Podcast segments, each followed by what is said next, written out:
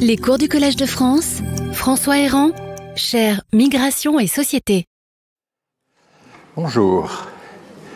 Aujourd'hui, euh, retour sur l'histoire de l'asile. Retour parce que l'asile est certainement un, des sujets les plus étudiés dans euh, l'ensemble des mouvements migratoires.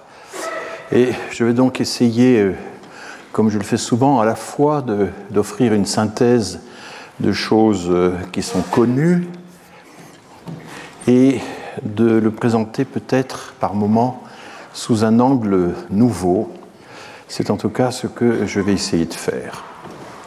Alors d'abord une précision de vocabulaire. Euh, certains juristes tiennent à distinguer le droit d'asile et le droit de l'asile. Le droit de l'asile, c'est toutes les normes qui sont applicables à l'asile, c'est ce qu'on appelle le droit objectif, le droit positif, et c'est en fin de compte le droit des autorités à contrôler la demande d'asile. Et puis le droit d'asile, ce serait un droit à l'asile, le droit donc des personnes menacées de persécution dans leur pays à bénéficier de l'asile dans un autre pays. Euh, en fait, cette distinction est très rarement pratiquée. si vous regardez par exemple le livre 7e du CESEDA, le Code de l'entrée et du séjour des étrangers et, du droit d'asile, qui euh, compile toutes les lois qui ont pu être euh, promulguées sur le sujet, eh bien, le livre 7e du CESEDA a pour titre simplement droit d'asile.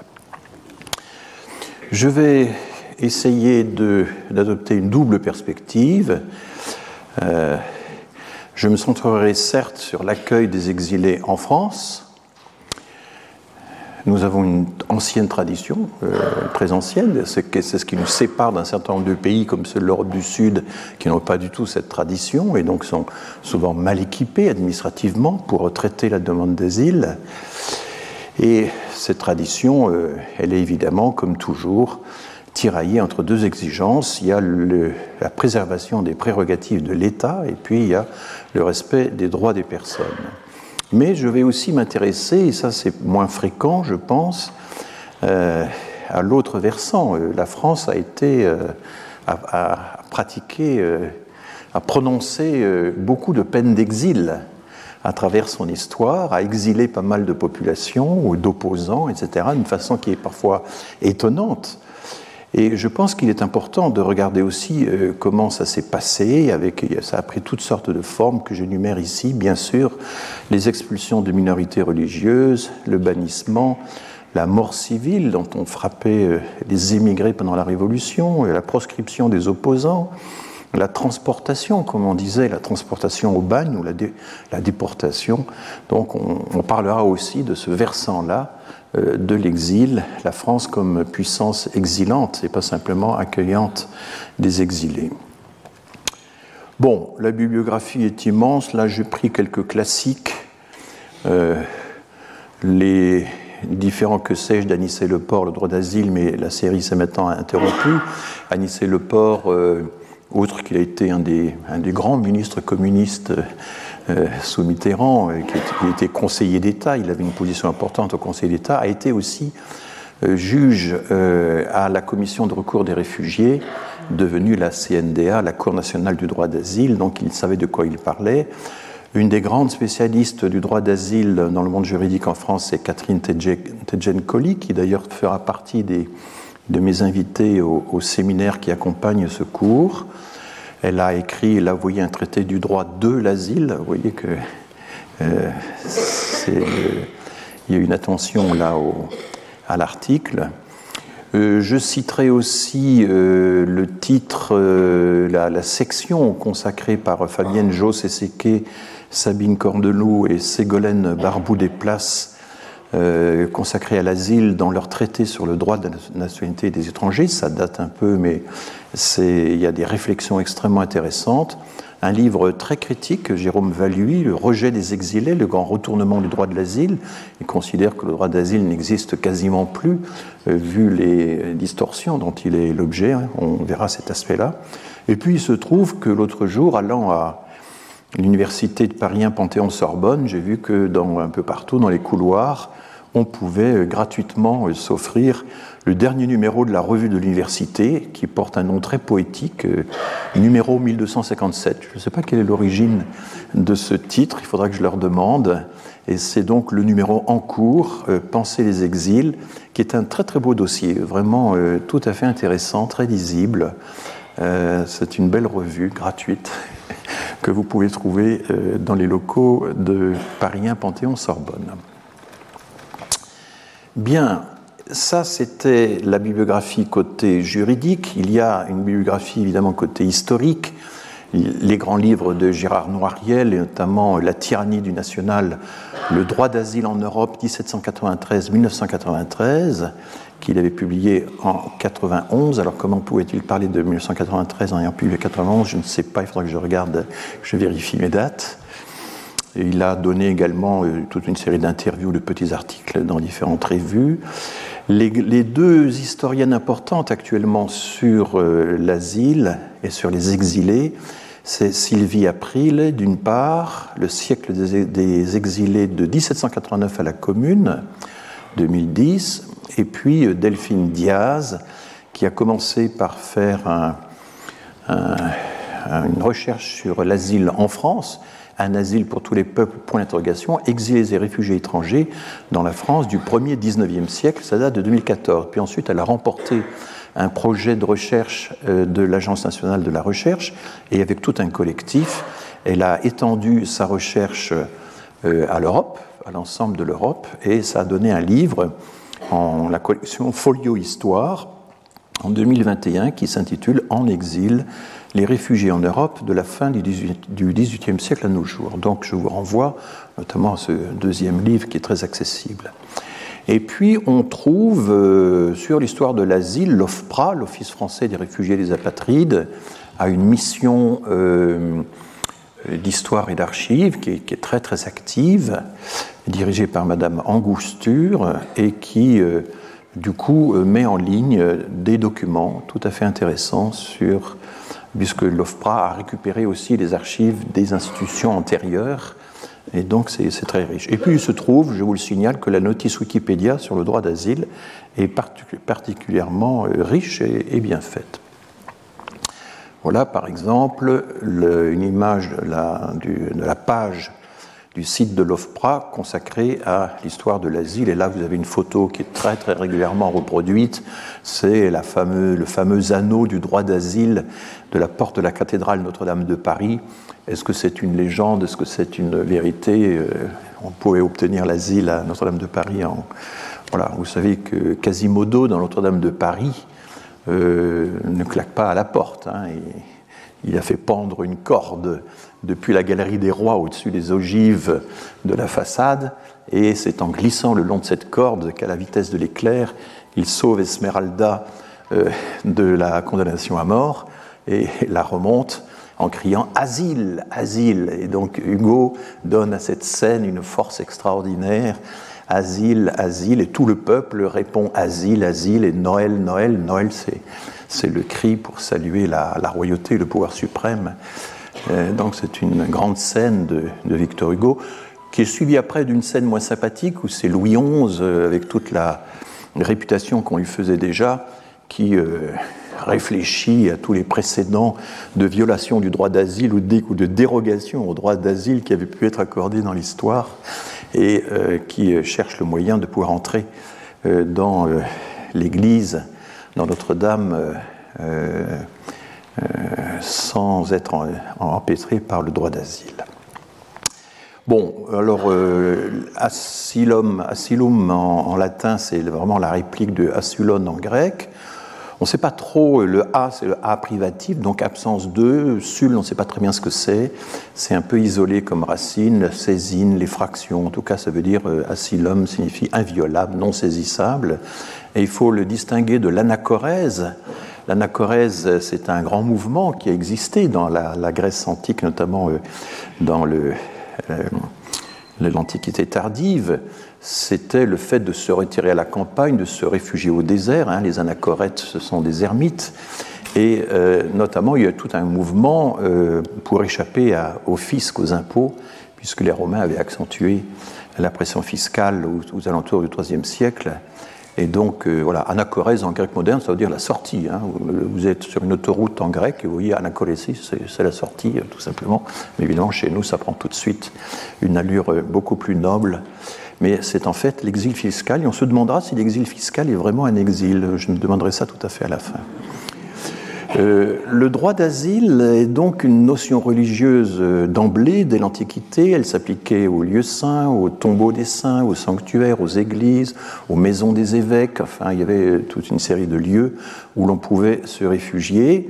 Et puis en même temps, comme vous le savez, comme c'est d'ailleurs très bien rappelé dans le, le, numéro de la revue de l'Université de Paris 1, euh, il y a une, importance considérable de l'exil dans les grands récits religieux, hein, l'exode euh, des Hébreux hors d'Égypte, euh, la fuite de la Sainte Famille en Égypte dans le sens inverse, et puis bien sûr l'Égir, Mahomet qui donc se déplace de, de la Mecque à Médine euh, ben, la hijra, l'égir, euh, ça veut dire émigration, exil, rupture, hein, c'est le sens euh, du mot égir. Bon, cela dit, quand on regarde non pas les grands récits mythiques ou religieux, mais les faits historiques, l'exil était une pratique extrêmement courante dans l'Antiquité et dans la Grèce antique, on bannissait les adversaires politiques à tour de bras. Hein. C'était, si vous lanciez dans la bataille politique, vous étiez quand même euh, susceptible d'être ostracisé, euh, donc euh, banni de, la cité. Et les Romains ont pratiqué ça également de façon extrêmement dure. Le cas d'Auguste, l'empereur Auguste, est tout à fait saisissant, puisqu'il exile sa fille, Iulia, à Pandetera. Il se trouve que Pandetera, c'est l'île de Ventotene où Mussolini a exilé ses opposants. Hein. C'est la même petite île qui se trouve au large de l'Italie, enfin, entre Rome et Naples. Hein. Euh, c'était un cas assez étonnant de, stabilité dans le choix des lieux d'exil. Et puis, il y a le fameux exil du grand poète Ovide euh, sur euh, la mer Pontique, à Tomis, c'est l'actuelle Constanza en, Roumanie, et ça a donné parmi les plus beaux vers de la poésie latine. Hein, les tristes et les pontiques, ce sont des vers absolument magnifiques. Donc, si vous cherchez une idée de cadeau pour Noël, hein, j'y pense toujours au mois de décembre, offrait l'anthologie bilingue de la poésie latine euh, dans la Pléiade, euh, qui est un choix absolument magnifique. Et là, vous avez les grands poèmes, euh, notamment d'Ovide, et la scène où il raconte la séparation d'avec sa femme, l'exil forcé. C'est absolument poignant. Enfin, ça reste tout aussi poignant que si ça avait été écrit il, y a, il, y a, 15 jours. Hein.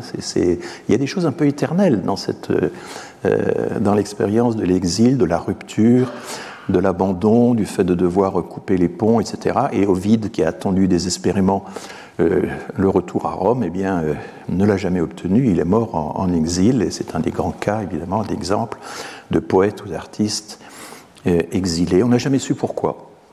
C'est un des grands mystères de l'Antiquité. J'ai demandé à mon, collègue Dario Mantovani ce qu'on savait, où on était la recherche sur les raisons de l'exil d'Ovide. Il m'a dit Ah, François euh, il faut garder des mystères, c'est grâce à la persistance des mystères que la recherche euh, se poursuit et devient intéressante. Donc euh, Dario Mantovani n'a pas pu me dire pourquoi Ovide a été exilé par Auguste. Il avait peut-être été trop entreprenant vis-à-vis des certains membres de la famille d'Auguste, enfin bref. Bon, il y a eu très tôt une série de conciles ou d'assemblées euh, réunies par le roi de France, hein, c'est pas Rome qui décidait ça, et la plus fameuse c'est le concile d'Orléans qui euh, proclame euh, le droit d'asile pour toute personne poursuivie qui se réfugie dans une église ou chez un évêque. Et très étrangement, quels que soient ses actes, y compris s'il s'agit, d'un meurtrier. Et l'Église a fortement soutenu ce point de vue. Il y a un texte de Saint Augustin que je ne cite pas, mais qui explique pourquoi même un criminel a le droit d'asile. Alors, il y avait quand même des conditions.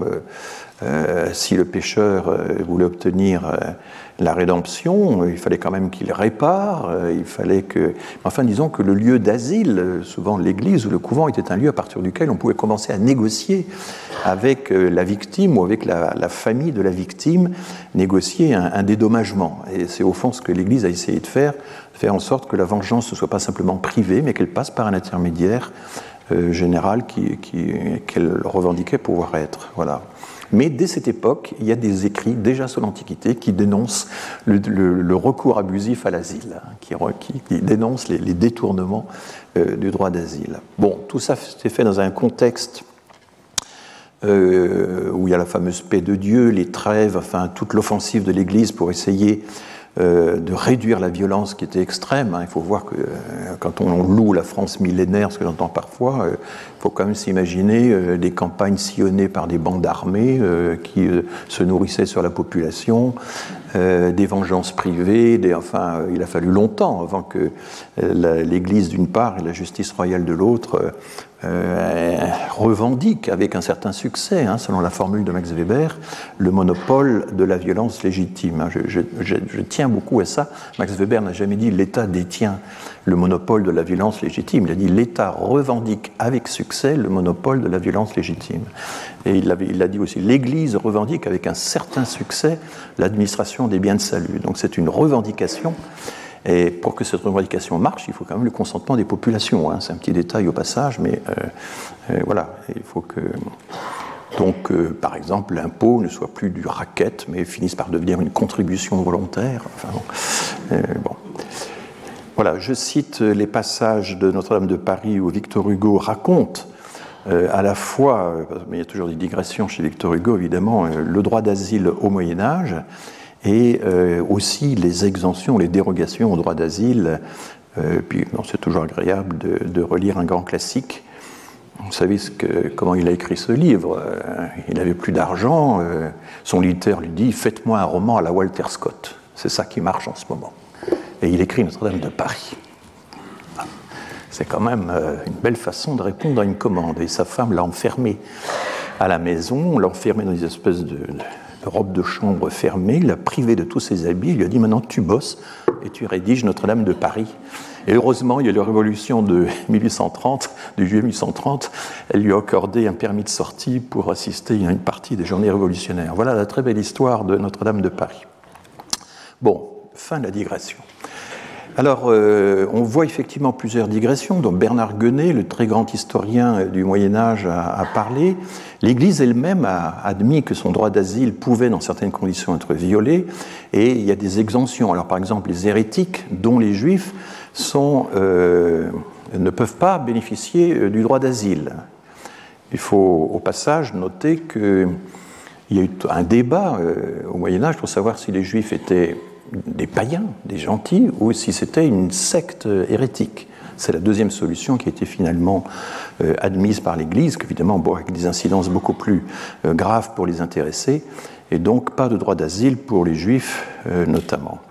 Et arrive enfin un peu comme un, jalon très très important du processus d'étatisation, de, sécularisation, de construction d'un monopole régalien, l'ordonnance de Villers-Cotterêts 1539. Alors elle est très connue parce que c'est leur fameuse ordonnance qui, euh, elle est très longue, hein, il y a un très grand nombre d'articles, quelques centaines, mais c'est une ordonnance qui, effectivement explique que dorénavant tous les textes de justice seront écrits en, langage français et non autrement, hein, la fameuse formule, mais c'est la même, euh, c'est en fait une ordonnance sur le fait de justice, son titre véritable, Villers-Cotterêts une appellation qu'on a donnée après évidemment, et qui met fin à l'immunité euh, religieuse, l'immunité euh, dans tous les domaines, y compris le règlement des dettes, y compris euh, la prise de corps, etc.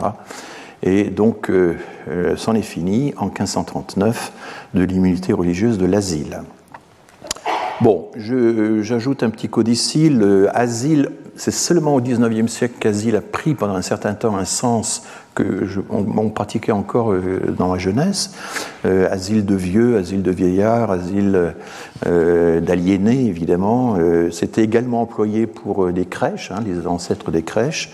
Ça, c'est seulement le XIXe siècle. C'était en concurrence avec hospice. Et je pense que ça a désormais totalement disparu. Enfin, je le signale au passage. Voici la couverture des ordonnances royales sur le fait de la justice et abréviation des procès par tout le royaume de France, faite par le roi notre sire et publiée en la cour de Parlement à Paris le sixième jour du mois de septembre, l'an 1539. Donc c'est toujours en fait une ordonnance sur l'administration de la justice. Voilà.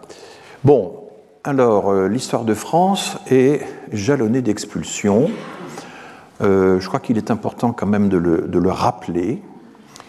Euh, et il existe un, site en ligne fait par un, ancien vice-président de Médecins du Monde, Richard Dossin, qui est, très bien fait, qui les énumère longuement. Donc j'ai repris cette liste. Euh, vous voyez qu'elle est longue quand même. Hein. Euh, Childebert Ier en 533, Dagobert en 633, Philippe Auguste, Louis IX. Louis IX, c'est le futur Saint-Louis qui sera canonisé quelques générations plus tard. Philippe le Hardy, Philippe le Bel, Philippe V, Charles VI. Charles VI, c'est le roi fou. Euh, Louis, XII, Louis XIII, Louis XIV de façon très particulière, parce que Louis XIV, en 1683, c'est l'expulsion des Juifs des Antilles, qui est confirmée d'ailleurs dans un, article du Code noir de 1685 qui régit les relations entre les esclaves et leurs propriétaires. Et puis bien sûr le régime de Vichy, avec euh, ces expulsions. La plupart de ces expulsions à travers l'histoire s'accompagnent de spoliations.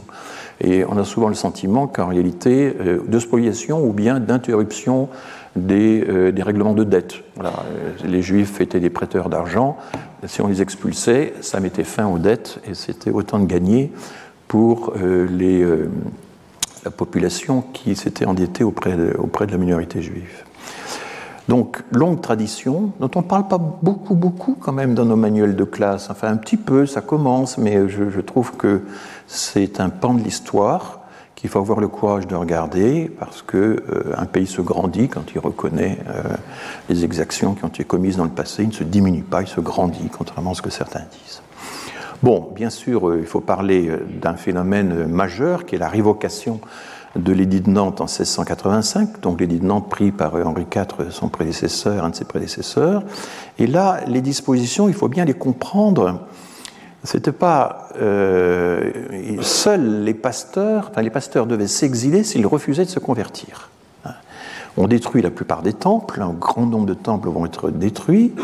Les fidèles, eux, ne sont pas soumis à la même alternative, ils doivent se convertir. Et Louis XIV, qui en fait, bien avant 1685, l'application euh, très stricte à la lettre euh, de l'édit de Nantes euh, avait déjà permis de persécuter les protestants de façon systématique, de réduire leur part dans les conseils municipaux, par exemple, dans les églises, etc.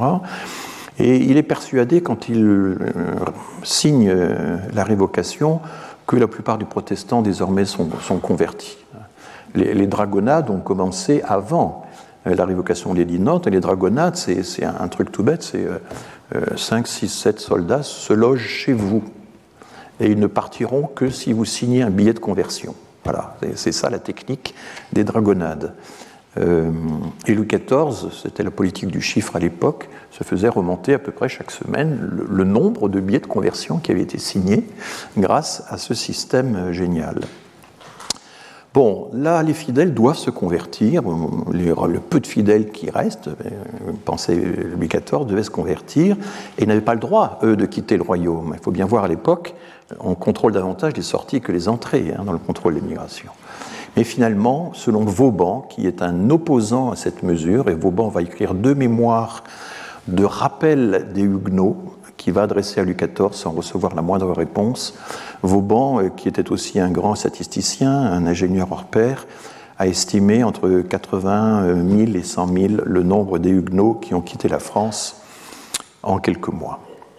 Et il y a une très belle réplique à la révocation des de Nantes, c'est l'édit de Potsdam, la même année, hein, euh, quelques semaines après, en octobre 1685, Frédéric Guillaume prince électeur de Brandebourg, le père de Frédéric Ier, va, décide d'offrir l'asile aux Huguenots et il va en accueillir à peu près 20 000. Et il vaut la peine, on peut trouver le texte dans le musée virtuel du protestantisme, hein, qui est un, site en ligne très bien fait, il vaut la peine de lire un extrait, plus de quelques extraits de l'édit de Potsdam. Nous avons bien voulu, toucher de la juste compassion que nous devons avoir pour ceux qui souffrent malheureusement pour l'Évangile, offrir aux dits français une retraite sûre et libre dans toutes les terres et provinces de notre domination.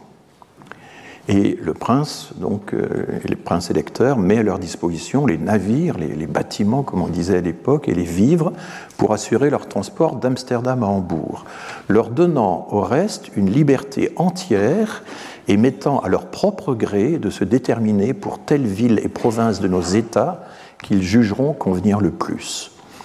Dès qu'ils auront fixé leur demeure dans quelque ville ou bourg, ils seront reçus aux droits de bourgeoisie et au corps de métier, dans lesquels ils seront propres d'entrée, et jouiront des mêmes droits et privilèges sans être sujets au droit d'aubaine. Le droit d'aubaine, c'est ce qui a été appliqué en France.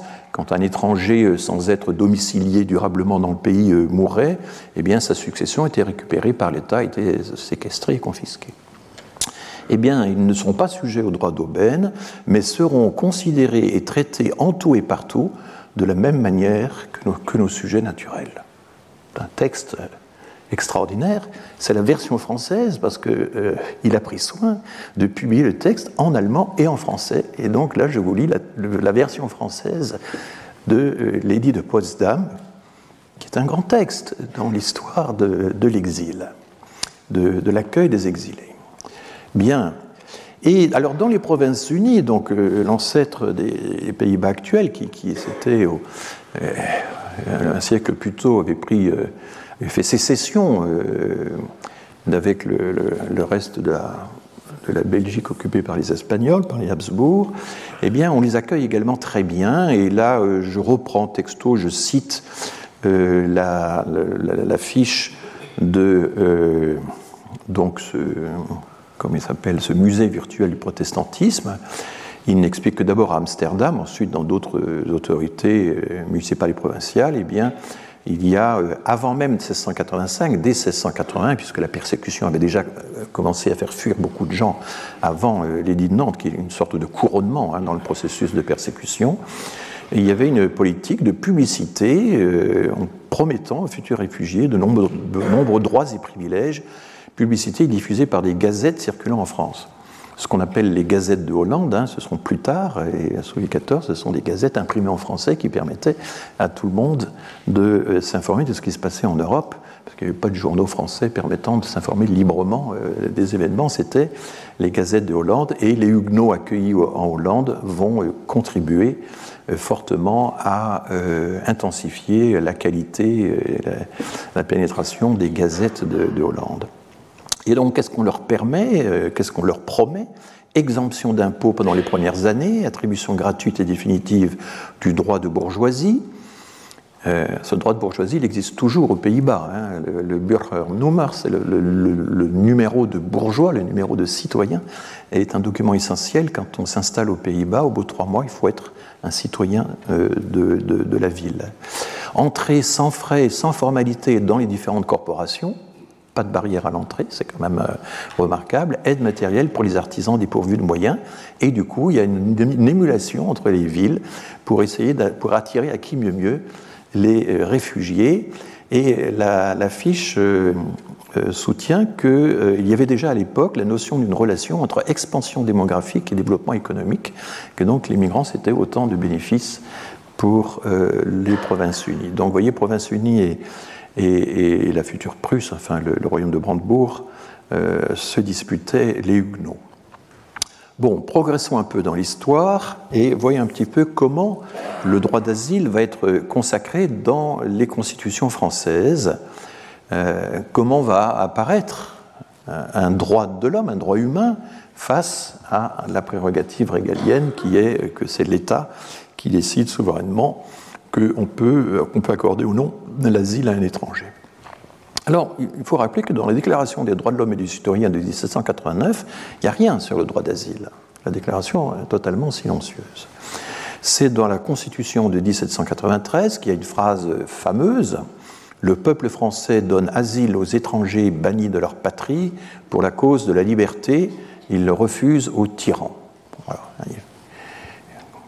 Comment ensuite va-t-on faire la distinction entre les vrais patriotes et euh, les serviteurs des tyrans? Ça va être un, grand sujet. Il se trouve que cette constitution ne sera jamais appliquée. Hein. elle, elle, va être suivie par d'autres.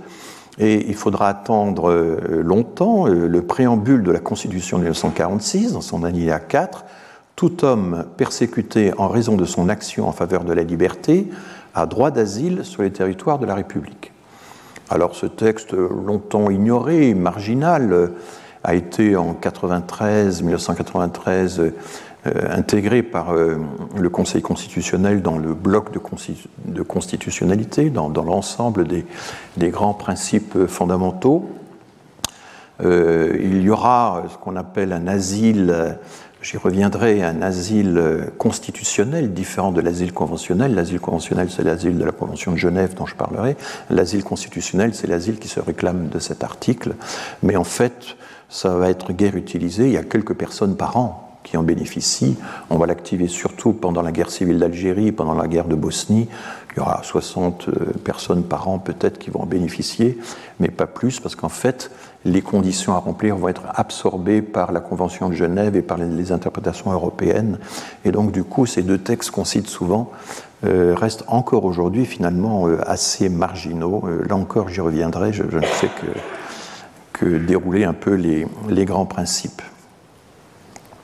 Il faut maintenant euh, parler euh, d'un sujet euh, pénible, difficile, une des nombreuses façons dans la Révolution française. D'abord le traitement des émigrés. Alors ces émigrés, il y a deux vagues d'émigrés. Il y a les opposants à la Révolution dès le départ menés par le comte d'Artois, le futur Charles X, et qui vont aller vers le nord de l'Europe assez rapidement. Et puis il va y avoir ensuite une deuxième vague qui est davantage lié aux, exactions de la Révolution elle-même. Et, euh, mais dès euh, le 9 novembre 1791, les émigrés rassemblés au-delà des frontières, c'est l'expression utilisée, rassemblés au-delà des frontières, sont suspects de conjuration contre la France. Et euh, s'ils ne reviennent pas, ils encourent la peine de mort au 1er janvier, donc quelques deux mois après. Euh, le 8 avril 1792, on va plus loin, on confisque les biens des émigrés dont on a constaté l'absence depuis le 1er juillet 1789.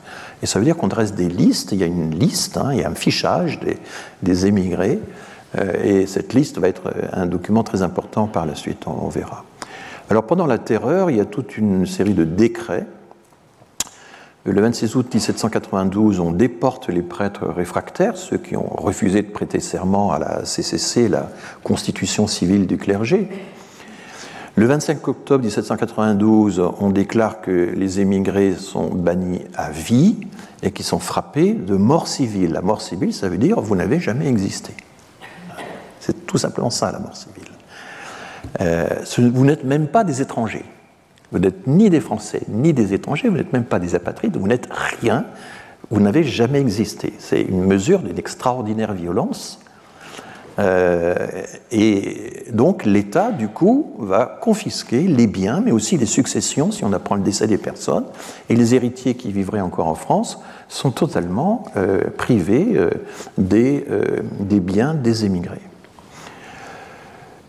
Bon, le 28 avril 1795, euh, la révolution évolue, euh, on décide de lever le, séquestre, mais alors il faut apporter des justificatifs de résidence euh, depuis le 1er juillet, avant le 1er juillet 1789, de toutes sortes. Enfin, il y a une paperasserie énorme qui est vraiment très impressionnante.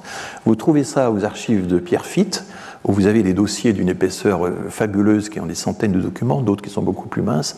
Mais enfin, tout le contentieux qui va être ouvert par euh, les mesures de levée euh, du séquestre vont être considérables. Euh, le premier consul, en avril 1802, amnistie l'ensemble des émigrés. Et puis, vous avez peut-être entendu parler de ça, on en parlait quand on était à l'école, quand on était enfant, Charles X décrète le milliard des émigrés, c'est-à-dire qu'en fait, il indemnise les personnes qui ont, été, qui ont subi des confiscations. Et il va y avoir à ce moment-là un énorme contentieux qu'on peut trouver sur Internet hein, de récupération des biens d'état civil. Des avocats vont se spécialiser dans ce genre d'affaires, des traités vont être écrits. Parce que le problème, c'est qu'il fallait en quelque sorte ressusciter les morts civiles. Il fallait euh, abolir euh, leur, leur, mort civile et les faire revivre, mais à partir de quand, quel délai, etc. Et en fait, euh, euh, ça a été d'une extraordinaire complexité et très très douloureux pour tous les descendants. Quand vous lisez les mémoires d'outre-tombe de Chateaubriand, vous voyez à un certain moment des allusions à, à toutes les souffrances qui ont été infligées aux immigrés sur ces questions-là, puisque le lien de filiation était légalement rompu, etc. Bon, des... alors il y a tout un problème important pour la, Révolution. Est-ce que c'est la terreur qui, euh, qui, a innové en matière de, d'exaction euh, Est-ce que ça avait déjà commencé avant? Est-ce que ça continuera après? Enfin bon, actuellement, c'est plutôt la thèse d'une certaine continuité, d'une certaine exacerbation dans la continuité qui prévaut. Dès la constituante, dès le début, on décide qu'on va déporter, au-delà des mers, les récidivistes. Et les récidivistes, il y en a de deux sortes. Il y a les repris de justice pour crime et il y a les mendiants et les vagabonds incorrigibles. C'est l'expression utilisée dans le, décret. Euh, et où va-t-on les déporter? Alors là, c'est tout un problème pratique, parce qu'il y a le ministère de la Marine qui doit entrer en jeu là-dedans, et euh, il va y avoir énormément, pendant euh, toute la Révolution et bien au-delà, des problèmes pratiques. Est-ce que nous avons la flotte pour? Est-ce que les territoires où on veut déporter les gens sont vraiment fiables? Est-ce qu'on les tient réellement? En réalité, euh, on avait beaucoup de mal à pouvoir assurer une sorte de, service euh, régulier de déportation euh, vers les colonies d'outre-mer. La Convention, par exemple, décide de déporter les mendiants récidivistes à Fort-Dauphin, qui est dans, au sud-est de Madagascar. Et puis, il va y avoir la grande période de la déportation des opposants politiques, cette fois, et plus simplement euh, des, des, asociaux, comme on disait euh, aussi, en Guyane. Là, je cite deux références vraiment que j'ai trouvées passionnantes. Il y a Daniel Donnet-Vincent de Soleil de silence, Histoire des bagnes de la Guyane, publié donc dans la collection des mémoires de la revue L'Histoire. Et puis Louis-José Barbanson, aux origines de la guillotine sèche. La guillotine sèche, c'est le surnom qu'on donnait à la déportation. Parce que tout ça, c'était pour dire, mais écoutez, euh, de quoi vous plaignez-vous? Vous échappez à la guillotine, vous êtes déporté, vous échappez à la guillotine. De la même façon que dans l'Antiquité, on disait, ben, vous êtes esclave, mais euh, vous, échappez à, vous avez échappé à, à l'assassinat des prisonniers de guerre. Donc, euh, de quoi vous plaignez-vous? Enfin, il y, a souvent des, solutions extrêmes sont présentées comme des alternatives à des solutions encore pires, à des solutions létales. Donc, la guillotine sèche, la déportation dans les assemblées euh, révolutionnaires, et donc c'est publié dans la revue en ligne Criminocorpus en janvier 2007. Alors en avril 1793, on commence par déporter en Guyane les prêtres réfractaires, donc ceux qui n'ont pas adhérer à la constitution civile du clergé s'ils n'ont pas quitté la France dans les 15 jours. Et puis s'y ajoute, dénoncé par euh, tous les comités locaux, les citoyens dénoncés pour incivisme. C'est l'expression utilisée et elle n'est pas plus précise que ça. Et on va voir comme ça que à Strasbourg, Narcarcis Claude va dénoncer des quantités de gens pour incivisme et finalement finira la guillotine lui-même parce qu'il en le fait un peu trop. Alors Danton intervient, alors ça c'est typiquement du Danton, il dit mais les prêtres réfractaires, au lieu de les envoyer en Guyane, mieux vaut les jeter sur les plages d'Italie, la patrie du fanatisme. C'est évidemment inapplicable.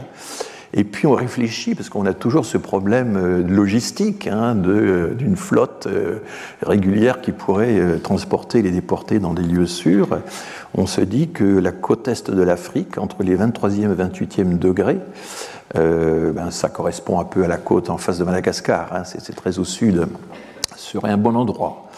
On n'y arrive pas, les bateaux ne partent pas, ne sont pas prêts, et finalement on va utiliser le ponton de l'île d'Aix. Alors les pontons, l'île d'Aix, vous voyez où c'est, c'est au large de Rochefort, c'est tout près de, Fort Boyard, hein, mais Fort Boyard n'existait pas encore à l'époque puisque Fort Boyard a été construit par Napoléon. Donc euh, à peu près dans les environs où lieu où se trouve Fort Boyard, euh, il y a des pontons où, dans des conditions absolument atroces, sont prisonniers, 829 prêtres réfractaires, et les deux tiers vont mourir en quelques mois. Bon, et puis le 25 novembre 1793, la Convention décrète que toute déportation sera à vie, sera perpétuelle. Alors ça continue, euh, après la chute de la terreur, eh bien on continue quand même de déporter en Guyane. Il y a le coup d'État anti-royaliste du 18 Fructidor, hein, quelques-uns des, directeurs du directoire euh, finalement euh, font un coup d'État parce que les royalistes étaient en train de l'emporter dans les assemblées au Conseil des 500, etc. Et le directoire déporte 330 opposants en Guyane. On y trouve des parlementaires, il y a des journalistes, il y a un chansonnier, et plus de la moitié vont périr dans euh, le voyage ou sur place. Et finalement, c'est Bonaparte, avec le coup d'État du 18 Brumaire, qui ramène euh, les survivants. Et donc, en fait, dans ces déportations en Guyane, on le voit bien dans les témoignages quand on lit, ils attendent le prochain euh, revirement, le prochain retournement historique euh, en, métropole qui, peut-être, leur apportera le salut. Hein. C'était ça le, destin. Et donc, ils essaient d'avoir désespérément des nouvelles qu'ils apprennent avec parfois des, des semaines et des semaines de retard. Et moi, j'étais très frappé en juillet 1795, la Convention thermidorienne déporte les responsables du tribunal révolutionnaire. C'est des noms euh, très connus hein, dans notre histoire, mais on ne raconte jamais cette partie-là de, l'histoire. Collot d'Herbois, Biovarenne, Barrère. Eh bien, Collot d'Herbois va mourir en Guyane déporté, Biovarenne va réussir à s'échapper et il va mourir à Port-au-Prince, terre de liberté, dit-il, il est en Haïti euh, libéré. Hein. Et puis Barrère, euh, fameux, à qui on doit les formules fameuses sur euh, l'émancipation des Juifs, etc., eh bien Barrère réussit à s'évader juste avant l'embarquement. Il va se réfugier à Bordeaux, puis à Saint-Ouen, etc. Puis finalement, il sera amnistié par Bonaparte. Voilà. En 1801, on continue de déporter des opposants et on cherche toujours quel est le meilleur endroit. Alors là, il y a des déportations aux Seychelles, il y a des déportations euh, à Anjouan, aux Comores, à Cayenne, euh, et en 1854, là, on, fait on innove, on dit ben, il faut quand même instituer tout ça, il faut le régulariser, il faut l'inscrire dans la durée et dans la pierre. Et c'est donc sous euh, Napoléon III que euh, la loi sur la transportation est enfin votée et Napoléon III va envoyer rien moins que 3000 déportés politiques en, à Cayenne. Avant, ce n'était pas nécessairement Cayenne en Guyane, c'était d'autres communes de Guyane qui étaient euh, qui accueillait les exilés. Euh, la Nouvelle-Calédonie apparaît aussi comme nouvelle destination, mais enfin elle était jugée plus d'un niveau supérieur à, la Guyane au point de vue santé, au point de vue accueil des populations. Euh, après la commune, 3800 communards sont déportés vers la Nouvelle-Calédonie. La loi de 1885 est extrêmement dure. Elle explique que les, là, il faut instituer la relégation au bagne pour les récidivistes, internement perpétuel, c'est l'expression utilisée. Tout ça va durer très longtemps. Vous savez qu'il y a un célèbre article, un célèbre reportage en, plusieurs livraisons euh, d'Albert Londres euh, avant la guerre euh, contre le bagne de Cayenne, mais ensuite la guerre va retarder tout ça. Bref, c'est uniquement en, 1954 que le bagne de Cayenne sera définitivement supprimé vous vous souvenez peut-être dans les années 70 le best-seller de Papillon hein, de, Charrière, qui était un des derniers bagnards qui avait raconté plus ou moins son, expérience. Bon, tout ça fait que tout ça coexiste, c'est ça qui est assez étonnant, coexiste avec des lois fort généreuses sur l'asile en, France. Hein. On a été euh, de grands exilants, y compris des opposants politiques, mais on a aussi accueilli pas mal d'exilés. Et là, il faut revenir aux travaux de Sylvie April et de Delphine Diaz. Et on apprend que sous la Restauration, mais c'est peut-être pas tout à fait par hasard, parce que ces gens-là avaient eu l'expérience de l'émigration, avaient souffert en tant qu'émigrés, et euh, savaient à quel point euh, c'était une condition difficile. Sous la Restauration, la France, finalement, accorde assez généreusement des subsides aux exilés politiques, et observe, euh, fait observer Delphine Diaz, y compris aux exilés politiques euh, anti-royalistes, euh, y compris aux militants polonais, piémontais, espagnols, etc. Et la justification qui est apportée dans les débats parlementaires où ces choses-là sont régulièrement discutées, c'est que euh, nous sommes un royaume chrétien et nous avons un devoir de charité chrétienne. C'est l'argumentaire qui est utilisé. C'est pas un, argument par les droits, hein, mais enfin par une sorte d'ancêtre euh, qui est que voilà, on est tous enfants de Dieu. Il faut quand même euh, en tenir compte. Et la compassion, l'expression utilisée également assez souvent dans ces textes, est invoquée comme justification.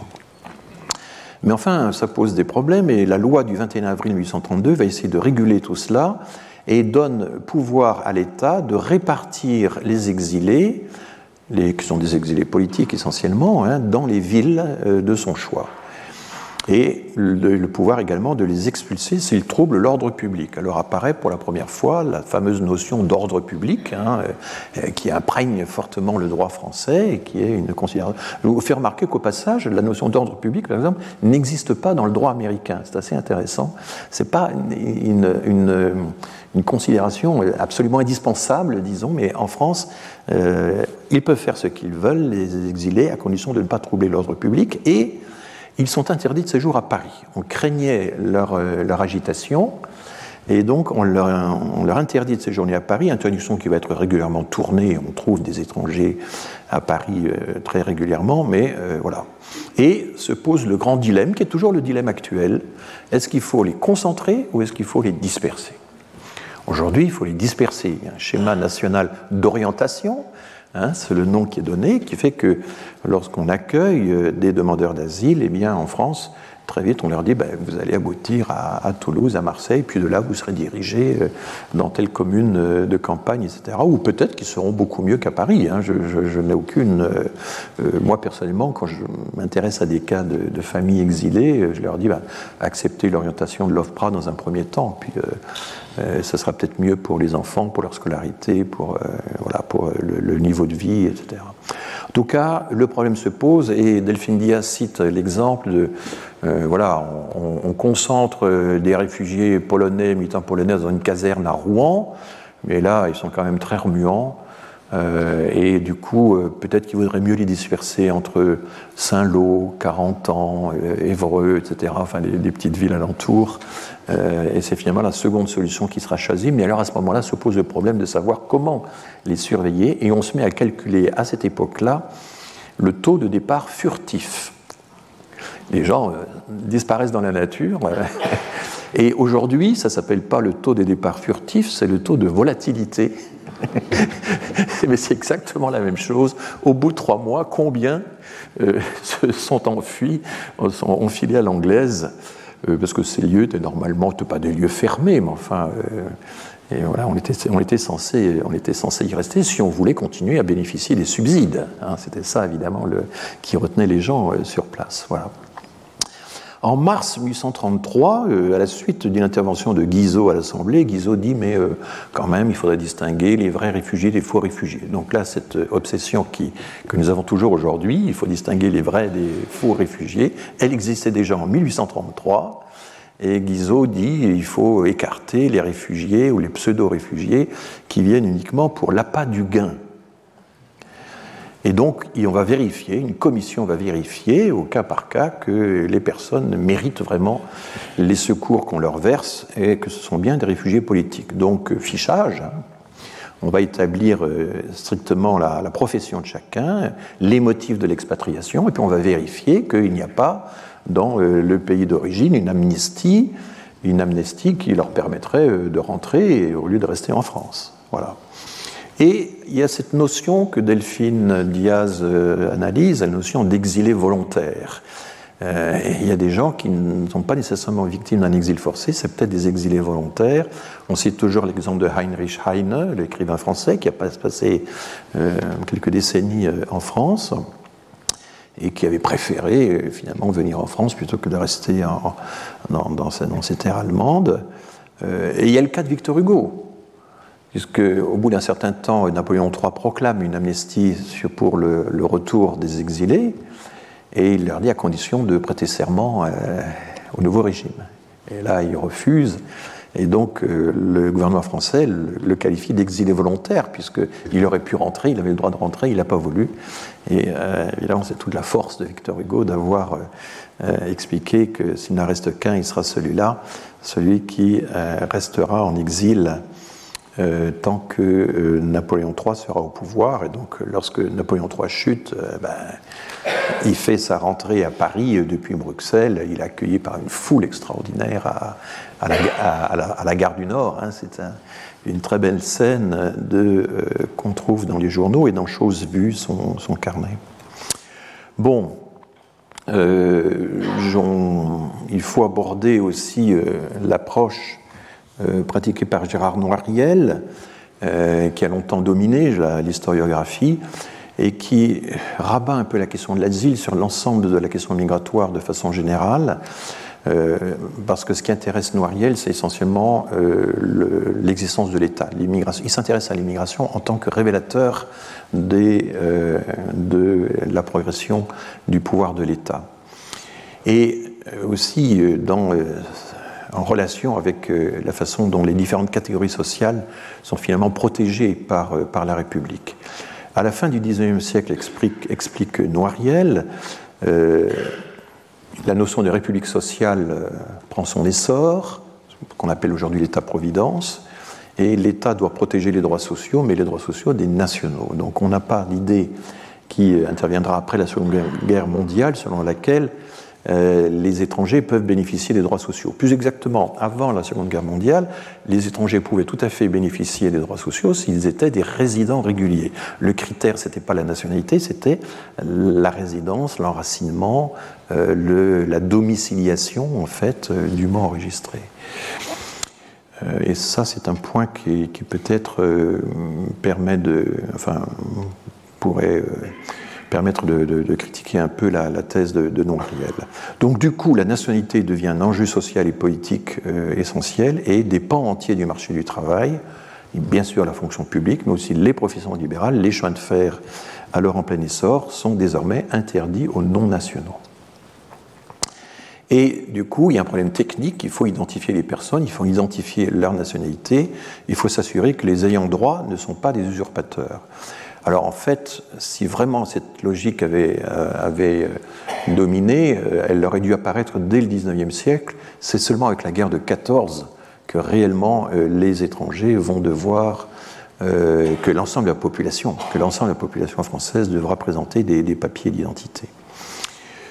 Euh, voilà. Et ce n'est plus les pouvoirs locaux, notamment le maire, qui euh, certifie l'identité des personnes. Ce n'est pas au maire que les personnes doivent se présenter, c'est désormais à la préfecture. Euh, les étrangers, déjà, ceux qui recouraient des subsides, devaient se présenter à la préfecture dans les années 1830. Et on a des images assez spectaculaires des files d'attente devant les préfectures dès les années 1830. Hein. C'est pas une chose nouvelle. Mais à la suite de ces transformations fondamentales, l'essor de la protection sociale, la nécessité de la réserver aux nationaux, euh, le droit d'asile est bouleversé. Et là, euh, Noiriel fait une analyse euh, l'année suivante. Des peuples entiers sont pourchassés pour non-conformité aux normes nationales. Les Arméniens, les Grecs d'Anatolie, les chrétiens de l'ancien empire ottoman, qu'on appelle les Assyriens ou les Assyro-Chaldéens, c'était le nom qu'on leur donnait, bien sûr, les Russes, les Juifs, etc. Mais enfin, euh, c'est pas simplement par non-conformité aux normes nationales, c'est aussi parce qu'ils occupaient dans la hiérarchie euh, des races et des groupes ethniques euh, une position inférieure et qu'on voulait définir la nation en fonction de ces critères-là. Il faut à ce moment-là un passeport pour prouver le lien juridique de l'individu à l'État. Et le problème, c'est que le passeport, il est délivré par le pays d'origine, qui est justement l'État persécuteur. Donc comment fait-on? Voilà, c'est ça, ou l'État qui laisse faire la persécution. Et les pays d'accueil, c'est l'autre problème, n'acceptent plus les individus sans papier. Donc on va se retrouver devant euh, une situation où les quantités de gens vont être privés de nationalité, vont devenir apatrides au sens exact, au sens précis du terme, pas simplement exilés. Euh. Et euh, il va falloir traiter cette question, notamment après la Seconde Guerre mondiale. Et c'est là que la Société des Nations et le système Nansen, le système mis en place par Fridtjof Nansen, l'explorateur et diplomate norvégien, eh bien, euh, vont se mettre en place mais sans jamais mettre en cause la souveraineté des États. Ça, c'est quelque chose d'important. Euh, voilà. je vais, je vais passer. Donc, le grand tournant international du droit d'asile, c'est d'une part les suites de la révolution russe. On estime qu'il y a à peu près 2 millions de personnes qui ont été exilées pour fuir euh, le pouvoir bolchevique, hein, à peu près 2 millions entre les Russes blancs, les victimes de toutes sortes, euh, voilà. Euh, Qu'il y a également, dans les années antérieures, 2 millions à peu près de juifs qui ont fui les pogroms tsaristes en Pologne et en Russie, c'est à peu près les mêmes estimations qu'on a. Mais finalement, quand on somme évidemment tout ce qui s'est passé euh, au cours de la Première Guerre mondiale, les redécoupages de frontières, etc., les déplacements de frontières, eh finalement, il y a 12 millions de civils qui ont dû euh, quitter euh, leur domicile, des transferts contraints, des échanges de population. Le plus célèbre, c'est l'échange de population entre la Grèce et la Turquie. Tout ça fait des populations considérables, 12 millions de civils. Et on commence au départ par élaborer ce qu'on appelait des arrangements, minorité par minorité, euh, les Russes d'abord, les Arméniens ensuite, les Assyro-Chaldéens, etc. Tout ça s'étage dans l'entre-deux-guerres. Et du coup, euh, vu l'ampleur des problèmes, euh, la Société des Nations élabore une première convention relative au statut des réfugiés, la convention du 28 octobre 1933. Il n'y a que cinq signataires, hein. c'est la France, la Belgique, la Norvège et l'Égypte. Et quelles sont les clauses eh bien, Il faut garantir l'accès au passeport Nansen, et l'accès au passeport Nansen, c'est un passeport délivré aux apatrides. Ce n'est pas vraiment un passeport, c'est une sorte de certificat d'existence, euh, en quelque sorte certificat qui, qui prouve que euh, voilà, euh, vous existez, vous avez sous ce régime-là, et que par conséquent, ça vous donne droit à la protection des États. Et c'est justement ce que fait la Convention euh, de 1933 relative au statut des, réfugiés, c'est dire aux États, eh bien, reconnaissez l'accès au passeport dans, le Seine, protéger les droits de statut personnel euh, qui sont liés donc aux origines des gens, l'accès aux tribunaux, la liberté de travail, la protection contre l'exploitation, l'esclavage domestique, l'accès à l'éducation, aux services de santé. Donc ça fait évidemment un très très beau programme. Et le cœur de cette convention, qui va rester aujourd'hui encore dans les conventions internationales sur l'asile un principe absolument majeur, un des rares principes de droit qui est spécifique aux étrangers. Hein. Dans l'ensemble du droit international, il n'y a pas grand-chose. Euh, les étrangers sont, sont, protégés en tant qu'hommes, en tant qu'êtres humains. Euh, mais là, le principe de non-refoulement, c'est à peu près une des seules euh, choses vraiment solides qui concerne spécifiquement les étrangers en tant qu'étrangers. Hein. Et c'est dans la Convention du 28 octobre 1933 qu'on euh, la trouve formulée pour la première fois de façon précise, on ne peut pas refouler une personne dans euh, le pays euh, d'où elle vient, dans le pays qu'elle a fui, ou elle, si elle risque, si sa vie est menacée, si sa liberté est menacée. C'est le principe de non-refoulement, toujours en vigueur aujourd'hui, bien entendu. Il y a eu aussi dans l'entre-deux-guerres un phénomène assez curieux sur lequel euh, une chercheuse euh, française d'origine roumaine, Speranța Dumitru, a attiré mon attention. Et il y a eu toute une série de conférences des passeports. Il y a eu l'idée que les passeports avaient été créés par euh, la guerre de 14. Ben, une fois la guerre terminée, on pourrait revenir à un État sans passeport. et donc il y a tout un mouvement au sein de la SDN, de certains pays, qui, pour l'abolition des passeports une fois la guerre terminée. Bon, ça ne s'est pas fait, hein, vous le savez bien, puisque sinon euh, ça se saurait. Alors elle a écrit euh, des chapitres, euh, il y a également un article d'elle dans The Conversation sur, à ce sujet. Donc une commission prévue par le traité de Versailles est créée pour restaurer la libre circulation d'avant-guerre. Elle va organiser quatre ou cinq conférences des passeports et l'idée, c'est bien de supprimer les passeports. Bon. Et euh, Speranza Dumitru analyse, euh, elle fait du data mining, elle analyse systématiquement toute la presse de l'époque, et elle montre, c'est assez étonnant, que la presse de droite était tout à fait d'accord avec l'abolition des passeports, de même que la presse de gauche. mais pour des raisons évidemment différentes. La presse de droite, c'était contre la bureaucratie, contre la, bureaucratie, était contre la paperasse. Elle montre par exemple un grand article euh, du Parisien, on voit halte à la paperasse internationale ou je sais pas quoi, et décrivant euh, comme un véritable cauchemar l'ensemble des démarches qu'il fallait accomplir pour voyager à l'étranger.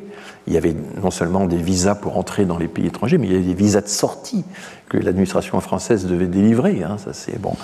Et puis à gauche, ben, on dénonce euh, la génération du passeport comme un instrument de contrôle, de contrôle des militants, de contrôle politique. Donc c'est deux arguments différents, mais qui convergeaient pour dire oui, euh, il faut euh, réduire l'emprise des passeports, voire les abolir. il y a une conférence en 1924 organisée par le Bureau international du travail qui émet le vœu que l'obligation du passeport soit abolie aussitôt que possible. Et je vous cite des extraits d'argumentation, le trafic international des voyageurs, gêné par les formalités de passeport et de contrôle douanier, comporte des difficultés pour les relations personnelles entre les peuples des divers, des divers pays et constitue un obstacle grave à la reprise normale des échanges et au relèvement économique du monde. Donc l'idée que la libre circulation euh, facilite euh, les contacts, les relations et a des effets positifs d'un point de vue euh, économique. Mais bon, la mauvaise habitude a été prise, il y a un effet de cliquet, euh, les États euh, se sont habitués à euh, contrôler les frontières, à délivrer les passeports, et ces conférences vont échouer. Et à peu près le seul résultat tangible qu'elles vont donner, c'est qu'on va supprimer les visas de sortie, mais pas du tout les visas d'entrée, et évidemment l'obligation même du passeport. Donc je rappelle euh, ma chronologie là, enfin beaucoup de choses se sont passées dans l'entre-deux-guerres, donc euh, ce n'est pas tout à fait dans l'ordre chronologique. Je rappelle un peu ce qu'était le passeport Nansen. Euh, c'est la Société des Nations qui crée un statut des réfugiés apatrides en 1921 et Fritjof Nansen, ça se prononce comme ça, Fritjof Nansen, zoologiste, explorateur norvégien. Ce n'était pas vraiment un chercheur, c'était un zoologiste un peu amateur. Bon eh bien, se passionne pour la question. Il est chargé du rapatriement des prisonniers de guerre, notamment des prisonniers de guerre et des, réfugiés russes. Il est nommé haut commissaire pour les réfugiés russes euh, apatrides en 1921 et en 1922, il reçoit le prix Nobel de la paix. Donc, on va créer autant d'offices spécialisés qu'il y a de minorités pour les Russes, pour les Arméniens, pour les Assyriens et Assyro-Chaldéens qu'on appelle aujourd'hui les chrétiens d'Orient, et euh, une convention donc euh, relative au statut des réfugiés. J'en ai déjà parlé, euh, je me répète. voilà, elle ne sera pas appliquée aux réfugiés républicains espagnols de janvier 39. on crée un office central des réfugiés espagnols, mais pas avant 1945. Donc en fait, on va abandonner les réfugiés espagnols républicains à leur sort, d'autant que le gouvernement français, chez qui, sur le territoire duquel euh, parviennent. C'est bien finalement, euh, enfin, le gouvernement Blum ne fait pas beaucoup d'efforts pour euh, les accueillir, comme vous le savez.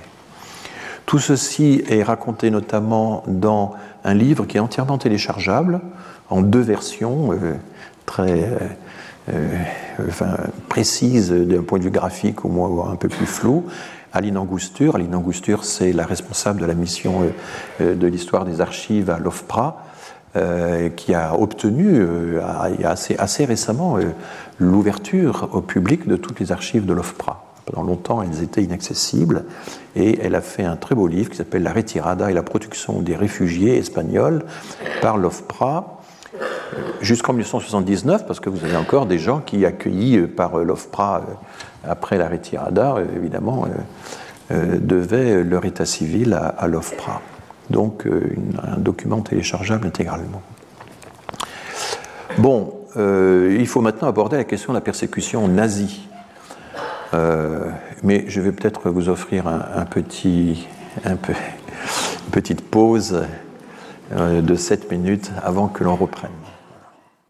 Bien, nous allons reprendre. Vous avez eu le temps de lire la diapositive. Alors là, il y a un épisode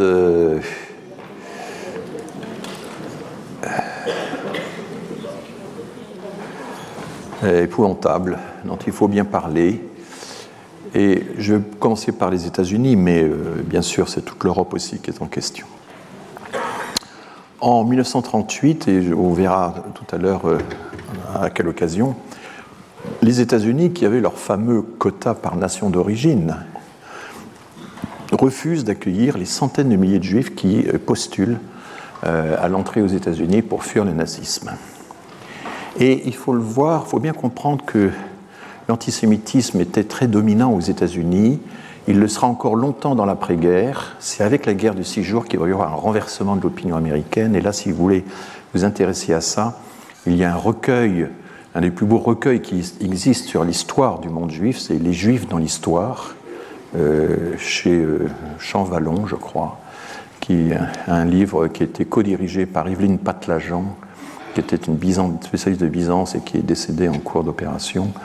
Mais euh, il y a un chapitre écrit par Daniel Sabag, de BAGH, sur l'antisémitisme aux États-Unis pendant la guerre et au début, de dans l'après-guerre, après la Seconde Guerre mondiale, qui est un, chapitre absolument extraordinaire, vraiment, euh, et qui montre à quel point, parce qu'on a des données sur la présence des juifs dans, tous les milieux scientifiques, nationaux, les entreprises, etc. On a des quantités de sondages, parce que les États-Unis font des sondages depuis les années 30.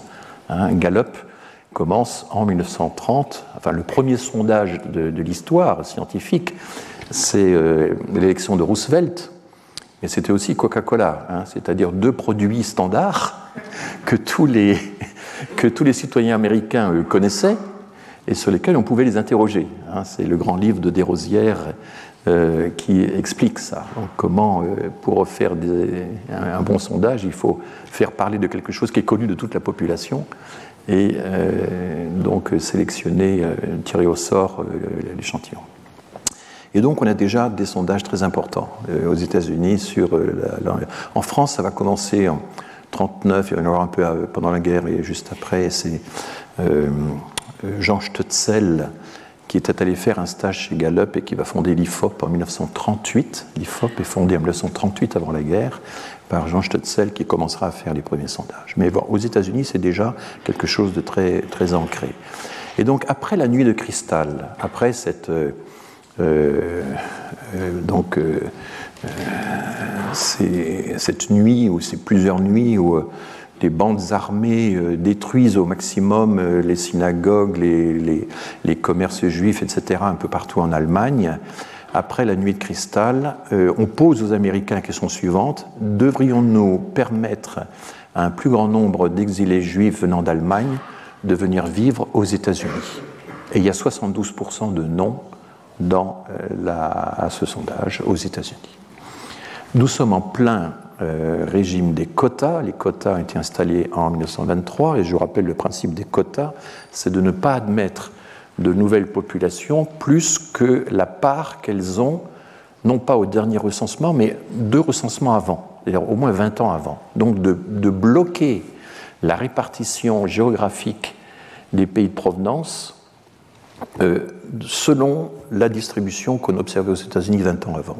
20 ben, ans avant, euh, il y avait des Allemands, des Suédois, euh, des Irlandais, euh, des Britanniques, etc., un peu de Français, mais il n'y avait pas encore les Italiens, les, les Slaves, les Juifs d'Europe centrale, etc. Et évidemment, ces quotas avaient été faits pour éliminer ces gens-là, pour les empêcher de venir. Ils vont avoir un effet considérable, puisque les quotas vont faire en sorte que la population née à l'étranger va baisser jusqu'à 5%, hein, alors qu'aujourd'hui elle est de 24% ou quelque chose comme ça. Donc il va y avoir un effet considérable des quotas sur la part de population euh, née à l'étranger euh, et vivant aux États-Unis. Donc 72% de non à, cette question. Il va y avoir aussi d'ailleurs un projet de loi disant mais on devrait faire une exception, sortir des quotas en accueillant au moins 40 000 enfants juifs, etc. Et cette proposition, également soumise à, à des sondages, sera rejetée par la majorité de la population.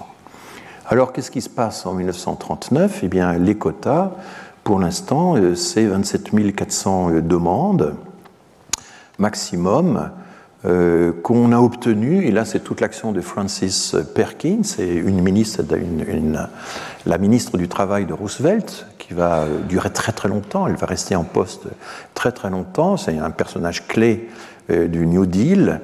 Et elle supplie Roosevelt que, après l'Anschluss, après donc l'entrée de, l'Allemagne en Autriche, la réunion de l'Autriche à l'Allemagne, on puisse au moins additionner les quotas de l'Allemagne et les quotas de l'Autriche. Et parce qu'il y avait proportionnellement en Autriche encore plus de juifs qu'en Allemagne, et donc si on fusionnait les deux quotas, ça pouvait bénéficier davantage aux juifs d'Allemagne. Alors elle obtient et, cette addition des quotas de l'Allemagne et de l'Autriche, on ne va plus les séparer, et puis elle obtient un complément de quotas, 15 000, mais elle va se heurter en permanence à l'opposition euh, d'une partie euh, du département d'État du parti du Congrès qui redoute que les Juifs ne soient des, qui assimile les Juifs aux communistes en fait, et puis euh, Roosevelt lui-même qui, était atteint d'une d'espionnite aiguë, qui, craignait que l'intrusion d'espions de, de, et de saboteurs. Donc vous voyez ce, ce genre d'argument qui régnait à l'époque.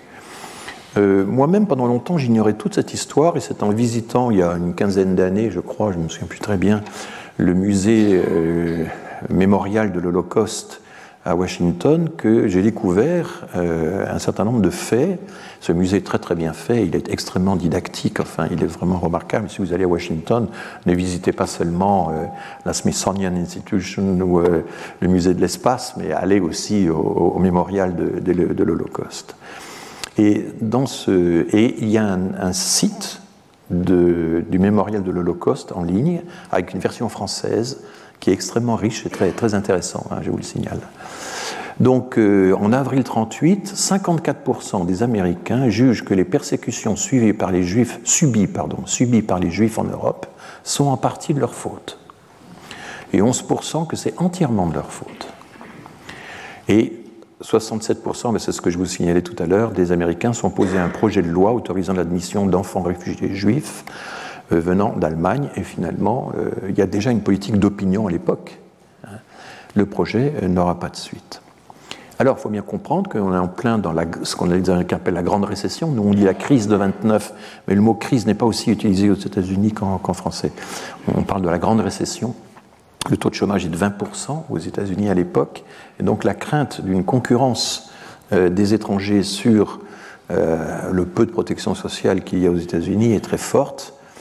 Et on sort aussi euh, de la politique menée par Edgar Hoover, le, précédent président, qui avait euh, rejeté les demandes d'asile et les demandes d'autorisation de, séjour de façon générale, avec un instrument qui est exactement l'instrument que Trump a utilisé dans ces deux dernières années. C'est-à-dire, est-ce que vous êtes likely to be a public charge? Est-ce qu'il y a un risque que vous deveniez financièrement une charge au budget public? Au budget public local, au budget public euh, de l'État, au budget, au budget public fédéral.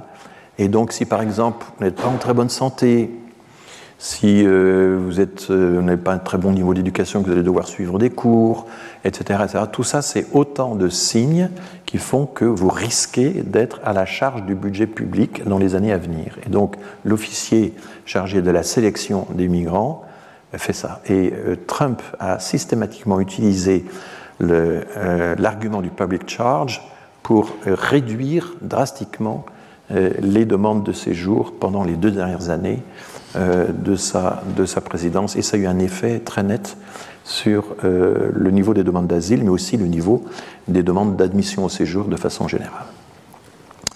Donc on est encore imprégné de tout cet esprit-là.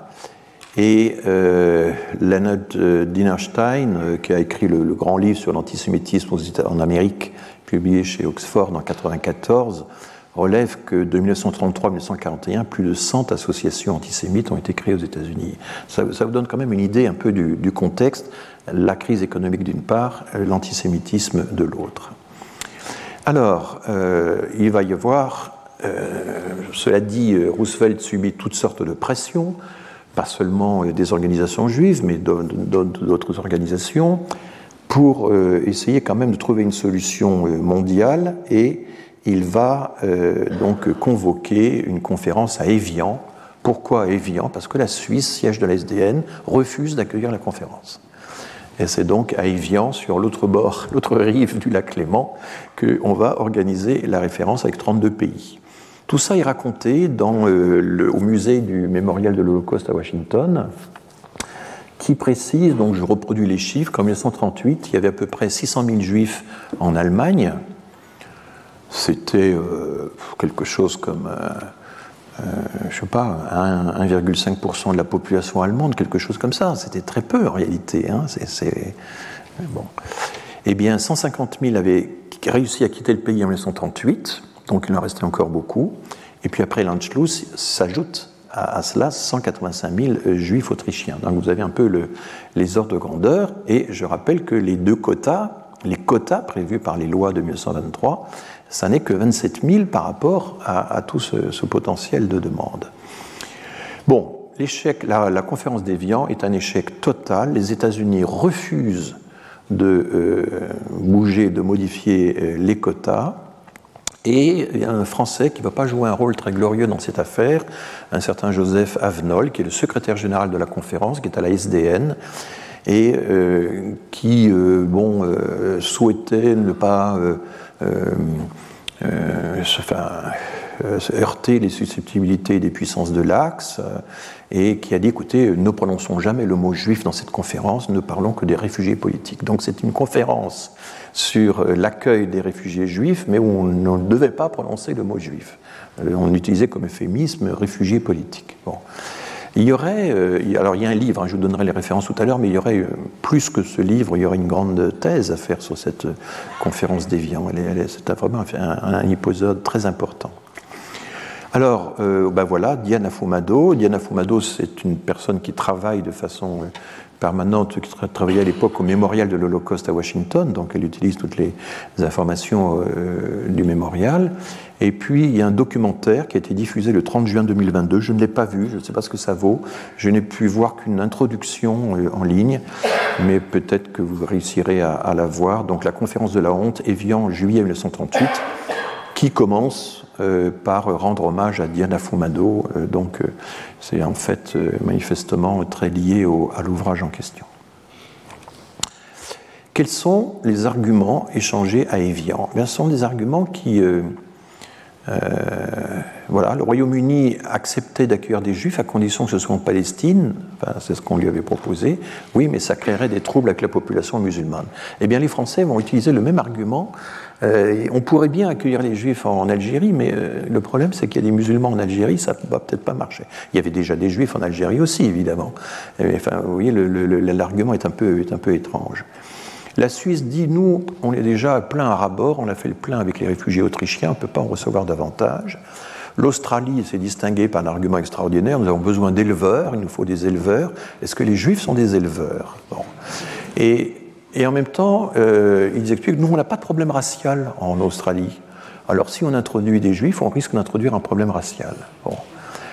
Les aborigènes étant complètement oubliés dans cette affaire, bien entendu, mais, etc., euh, etc. Et on pourrait décliner les argumentaires des 32 pays. Euh, en gros, euh, l'argument, c'est nous avons déjà nos pauvres, qui est un argument qu'on retrouve, qu'on a aujourd'hui, hein, de nos jours, pour accueillir des immigrés alors qu'on a déjà nos pauvres. Et puis, bien sûr, les préjugés raciaux et antisémites, particulièrement vigoureux, y compris chez les hauts fonctionnaires. Alors la déclaration finale de la conférence d'Evian, euh, je pris cet extrait des attendus, j'ai simplifié la, syntaxe parce qu'il y a attendu que et que et que et que, etc. Donc j'ai transformé ça en style euh, direct plus lisible, enfin c'est la seule modification que j'ai faite. L'émigration involontaire d'un nombre élevé de personnes issues de confessions diverses, de divers niveaux économiques et d'activité professionnelle, déstabilise l'économie générale à une époque où sévit le chômage. Par conséquent, les pays de refuge et d'installation sont confrontés à des problèmes, non seulement d'ordre économique et social, mais également d'ordre public. Les services administratifs et les capacités d'intégration des pays d'accueil, capacités d'intégration est dans le texte, sont soumis à de sévères tensions. Par ailleurs, l'immigration non désirée d'un grand nombre de personnes est devenue si importante qu'elle rend les problèmes religieux et raciaux plus profonds. Ça, c'est l'argumentation australienne aggrave la tension internationale et risque de ralentir sérieusement le processus d'accalmie dans les relations internationales. Donc vous voyez, euh, dans tout l'argumentaire euh, utilisé, finalement, qu'est-ce qu'on va faire? Ben, On va créer un comité international des réfugiés qui fera ce qu'il pourra. Enfin bon, et, c'est comme ça que la conférence euh, s'est arrêtée, hein, après dix jours, neuf jours, dans un des plus beaux hôtels d'Evian. Alors quand on dit la conférence d'Évian, on, pense toujours à la conférence qui a mis fin à, la guerre d'Algérie, qui n'est pas dans le même bâtiment, qui est un autre bâtiment. Euh, il y a plusieurs beaux hôtels à Évian. Donc euh, quand on reprend ce texte, c'est intéressant de voir deux confessions diverses pour euh, suggérer que quand il y a une diversité de religions, ça devient problématique. Et là, on n'a pas nommément désigné les juifs. Euh, le chômage, évidemment, comme grand argument. L'argument des capacités d'intégration qui sont déjà saturées, ça c'est un grand classique qu'on va retrouver, qui est toujours euh, en vigueur aujourd'hui. L'immigration non désirée, hein, les indésirables, euh, la distinction entre désirable et indésirable, elle est toujours là. Et puis les problèmes religieux et raciaux. Et ça, c'est le côté, pour ne pas avoir de problèmes euh, raciaux, on va les empêcher d'entrer. Donc c'est au nom de, l'antiracisme qu'on va, finalement faire une sélection euh, raciale. Voilà, alors voilà une photographie de la conférence d'Evian que j'ai prise sur le, site du mémorial de l'Holocauste. Il se trouve que c'est le représentant euh, américain là qui prend la parole. Et on a les souvenirs d'une observatrice très intéressant, je vais vous dire à la fin de qui il s'agit, être assise dans ce hall magnifique et devoir écouter chacune des 32 nations, se lever tour à tour pour expliquer combien ils étaient affligés par le sort des malheureux juifs persécutés et combien ils auraient tellement voulu leur venir en aide, mais qu'à leur grande tristesse, elles ne voyaient vraiment pas comment faire pour intervenir, est une expérience terrible. Il m'est difficile d'exprimer la colère, la frustration et l'horreur qui m'ont envahi. Et c'était Golda Meir la jeune Golda Meir qui, à ce moment-là, représentait euh, la Palestine, la communauté juive de la Palestine mandataire à cette conférence. Elle n'a même pas été autorisée à prendre la parole devant l'ensemble des délégués. Hein. on le lui a euh, interdit. Voilà, on a d'autres euh, épisodes, comme évidemment la retirada, le, le, fuir le franquisme. Je rappelle que Franco a pris Barcelone en janvier 1939. On n'a jamais très bien su combien de personnes ont franchi à pied les, cols des Pyrénées en plein hiver pour se présenter à la frontière française. 500 000, 600 000, on voit parfois 700 000. Bon, il semble que 500 000 soit peut-être plus. Euh, euh, parce qu'en 1939, euh, très vite, la guerre va arriver, va bouleverser tout ça. Il n'y a pas de recensement, il n'y a pas de. Enfin voilà, c'est c'est quelque chose de très peu encadré statistiquement. Au début, euh, absolument rien n'est prévu pour les accueillir, d'où ces fameuses photos de Robert Capa montrant euh, les Espagnols marchant euh, sur les sables dans, le sable de la plage. On va les intégrer dans certains bataillons de l'armée et ils vont plus qu'à leur tour jouer un rôle important dans la résistance, notamment parce qu'ils avaient une expérience militaire que tout le monde n'avait pas. Et sur tout cela, sur la retirada, c'est intéressant de voir qu'il y a des générations d'historiens qui sont souvent de la deuxième ou plutôt de la troisième génération des descendants et qui euh, essaient de, réactiver ce souvenir. Et euh, ça se figure au Musée national de l'histoire de l'immigration. Il y a aussi euh, le volume donc, que je vous ai déjà montré, édité par la mission Histoire et Archives de l'OFPRA. Donc, après la guerre, euh, le tournant essentiel, toutes ces expériences euh, malheureuses ont quand même fait réfléchir un peu les, grands de ce monde, et euh, on arrive à peu près en même temps Enfin, il y a d'abord la, fameuse Déclaration universelle des droits de l'homme. Je vous en ai suffisamment parlé, René Cassin, euh, Eleanor Roosevelt, et puis aussi Humphreys, le Canadien, euh, bon, il y a toute une communauté internationale qui, va contribuer à ça.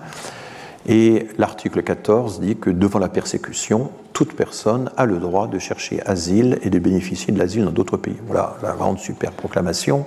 Maintenant, tout le problème, c'est de savoir comment on va mettre ça en œuvre et si vraiment on va jamais arriver à le mettre en œuvre.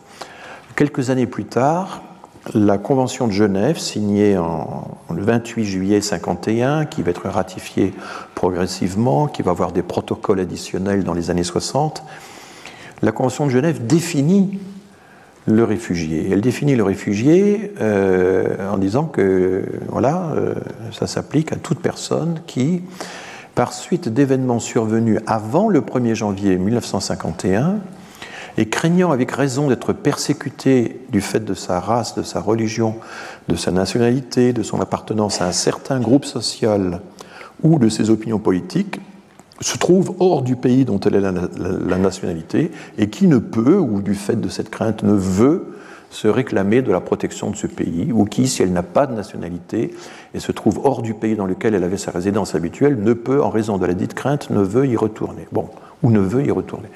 Euh, euh, la syntaxe euh, est peut-être très précise juridiquement, mais enfin, elle est, elle est un peu emberlificotée. Bon. Euh, toute personne, donc c'est très général, qui craignant avec raison d'être persécutée, donc il va falloir démontrer hein, que, cette crainte est, raisonnable, euh, race, religion, nationalité, groupe social, ça c'est une des innovations de, de, la convention de, Genève, opinion politique, il n'y a pas les opinions, il n'y a pas les, la militance syndicale, il n'y a pas la. C'est une liste assez courte, c'est une liste assez abrégée des motifs de discrimination qui euh, sont euh, énumérés de façon plus, complète dans euh, les, autres textes internationaux de l'époque. Cette convention de Genève qui vous donne le droit à ce qu'on appelle en France l'asile conventionnel, c'est une expression française qui n'existe guère ailleurs. Au début, elle est limitée aux événements de l'Europe. Et il y a la date butoir de janvier 1951. Il, s'agit de se, de se protéger de, choses qui ont eu lieu avant 1951. Et puis finalement, c'est seulement en 1967 qu'on va lever ces restrictions grâce au protocole additionnel de New York et que la Convention de Genève vaudra pour euh, en tout temps et tout lieu, ce qui n'était pas le cas au début. L'approche, et ça c'est très très bien souligné dans le petit livre d'Anissé Le euh, la Convention de Genève, c'est une approche individuelle. Ça n'est plus une approche collective, c'est une approche individuelle de la menace de persécution. D'où l'importance accordée au récit de persécution. Il faut qu'il soit démonstratif, il faut qu'il soit évidemment euh, cohérent, qu'il ait une chronologie assez précise, qu'il soit circonstancié et qu'il soit personnalisé. Voilà les menaces qui me menaçaient moi ou euh, ou mes proches. Et qui étaient les persécuteurs va demander l'enquêteur, qui est l'officier de l'OFPRA? Est-ce que vous avez pu les identifier C'était à quelle occasion Dans quelles circonstances? Et on va vérifier que tout ceci, ces récits et cette identification des acteurs et des moments correspond bien à la documentation qu'on a sur euh, la situation politique euh, dans le pays en question. Donc c'est une sorte d'enquête et bien entendu être capable de rédiger de façon cohérente un tel récit. Moi, je le vois par exemple en ce moment avec euh, des euh, intellectuels afghans euh, c'est très difficile pour eux de, faire un récit structuré en essayant d'anticiper les objections.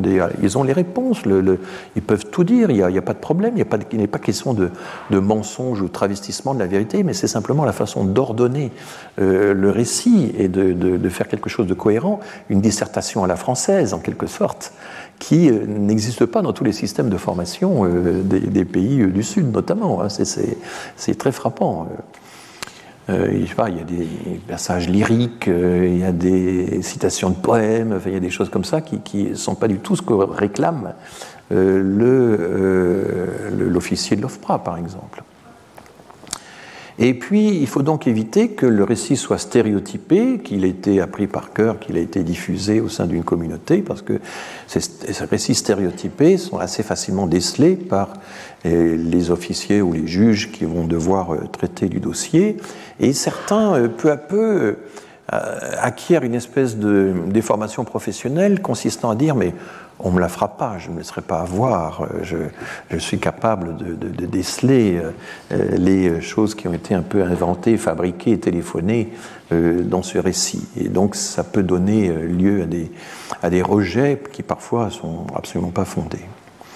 Bon, il y a un élément euh, central de la Convention, c'est que non seulement elle est individuelle et pas collective, mais là, elle, entérine hein, le principe dont j'ai déjà parlé, le principe de non-refoulement, c'est quand même le cœur de la Convention.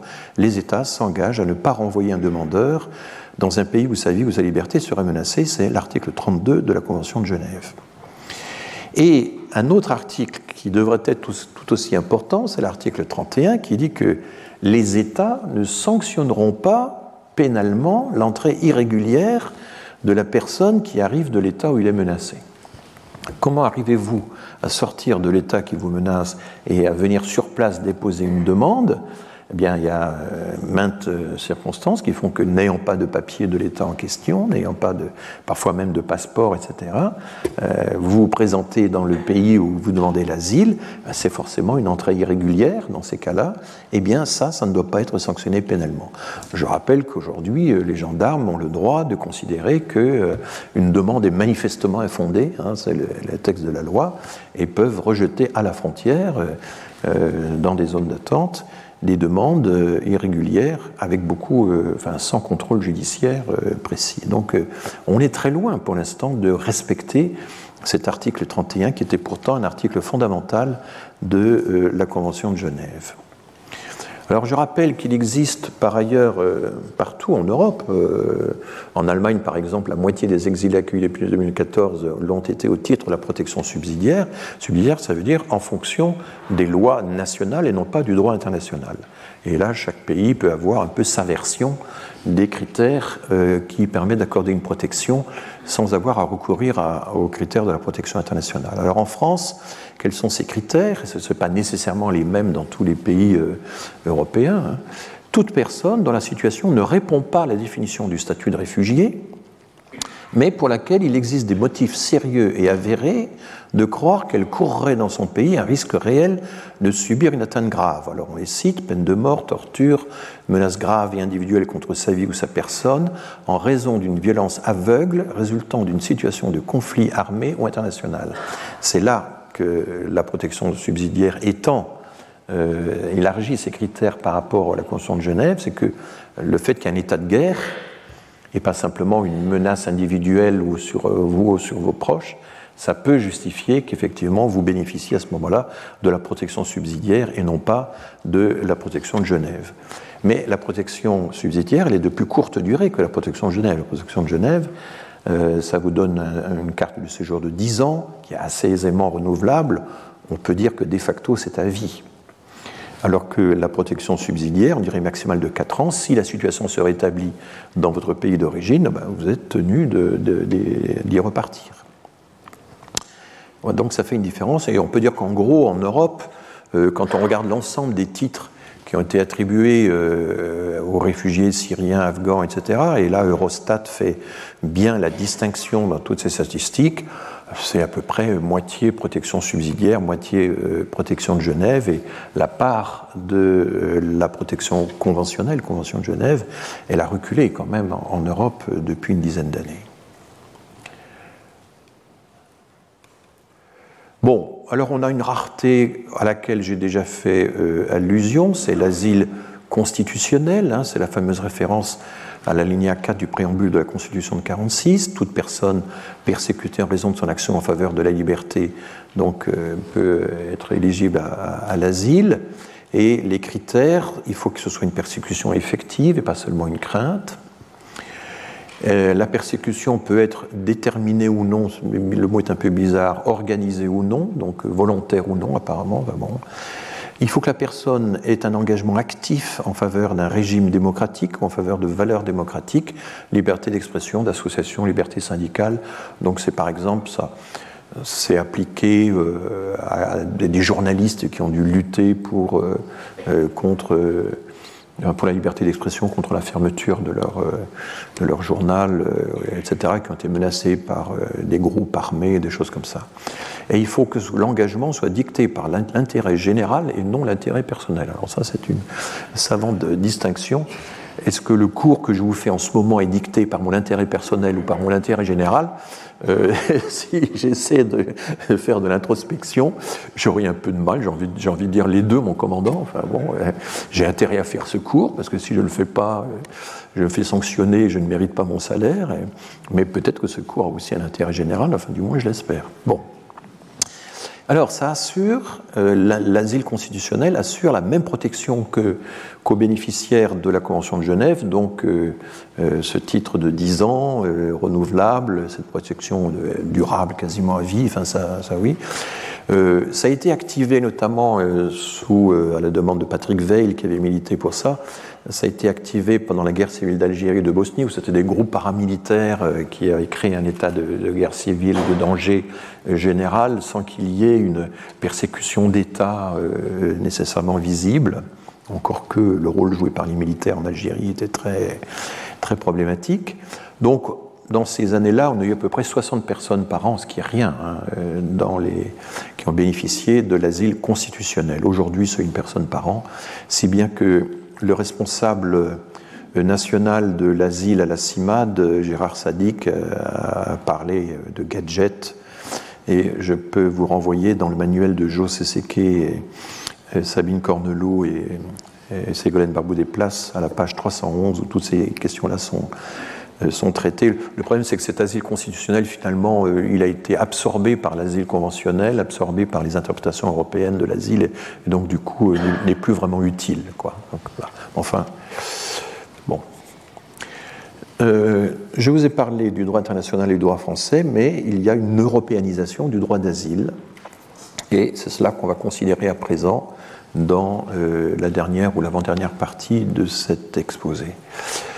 D'abord, dans la charte des droits fondamentaux de l'Union européenne, là on est dans l'Union européenne, on n'est pas au Conseil de l'Europe, donc c'est euh, euh, l'article 18 dit que le droit d'asile est garanti dans le respect des règles de la Convention de Genève et du protocole de 67 qui l'a étendu, et conformément au traité sur l'Union européenne et au traité sur le fonctionnement de l'Union européenne, donc le traité de Maastricht. Maastricht, qui veut dire le, pont sur la Meuse, le trajet, c'est le trajectum au-dessus de la Meuse. Euh, je me souviens de Le Pen qui, Maastricht, Maastricht qui prononçait ce nom, que c'était un nom étranger, etc. Si on avait appelé le traité de Maastricht le traité de la Meuse, les gens auraient compris que c'est quelque chose d'international, que ça met fin aux guerres euh, qui nous traversent, etc. Et voilà, mais ils ne m'ont pas consulté, le service de communication ne m'a pas consulté, et donc c'est devenu le traité de Maastricht, Maastricht, Maastricht, les gens ne savent jamais, alors que le traité de la Meuse aurait sonné à nos oreilles euh, tout autrement. Je referme cette petite parenthèse. Donc, euh, le droit de l'Union européenne, c'est un peu, disent pas mal de juristes, une harmonisation par le bas, une, harmonisation assez minimale. Alors, on a toute une série de conventions, de règlements, de directives. Hein. Il y a la convention de Dublin avec ses règlements euh, successifs qui donc euh, oblige euh, le demandeur d'asile qui a été enregistré dans un premier pays, enregistré ça veut dire avoir déposé ses empreintes digitales, euh, eh bien, à avoir son dossier de demande d'asile réglé dans ce pays-là et non pas dans, le pays suivant. Il y a le règlement Eurodac sur la prise des empreintes. Il y a toute une série de directives, je ne les cite pas toutes, mais enfin les principales sont la directive de 2001 sur la protection temporaire en cas d'afflux massif, et c'est ce qui a été activé pour les Ukrainiens hein, pour la première fois, on en a parlé l'autre jour. Il y a la directive accueil qui définit un peu des normes minimales d'accueil et il y a la directive procédure. Ce qu'observent les juristes d'ailleurs, c'est que assez souvent, quand l'Europe édicte des directives minimales, le législateur français euh, en profite pour euh, euh, se caler sur ces directives minimales et du coup réduire encore le champ des, le champ des droits. donc là, vous voyez que l'idée que l'Europe serait un obstacle à, notre droit, vous avez en réalité toute une série d'exemples où euh, l'harmonisation européenne permet de réduire encore le champ des possibles en matière de droit. Hein. Voilà. Alors du coup, interviennent, interviennent forcément dans ce processus eh bien, les cours européennes, pardon pour le S qui manque. Euh, la Cour de justice de l'Union européenne, ben, elle doit vérifier, c'est son rôle, que la, la, législation européenne, toutes ses directives, tous ses règlements, respectent la Convention de Genève et respectent la Charte des droits fondamentaux de l'Union européenne. Et en ce sens, elle a émis des euh, jugements assez positifs, notamment en assouplissant le régime de, Dublin. Euh, mais enfin, sa jurisprudence euh, est assez complexe à suivre. C'est un, voilà, une spécialité juridique en soi d'essayer de comprendre la cohérence du parcours de la Cour de justice de l'Union européenne. Et puis il y a la Cour européenne des droits de l'homme, dont je rappelle qu'elle a toujours rappelé que les États sont souverains et qu'ils ont le droit à ce titre de contrôler l'entrée des étrangers, leur séjour et leur éloignement, et que donc il n'y a pas de droit automatique à obtenir le séjour, il n'y a pas de droit automatique à obtenir l'asile. Euh, il y avait l'idée des premiers fondateurs de la Convention de Genève que les États auraient au fond signataires de, la Convention de Genève aurait respecté la Convention, mais finalement, chaque État, et notamment la France, a aussitôt créé des organismes pour filtrer tout ceci, pour le régler, pour appliquer des critères de sélection et qui prennent en compte notamment ben, les, considérations d'ordre public qui sont sans cesse rappelées par la Cour européenne des droits de l'homme.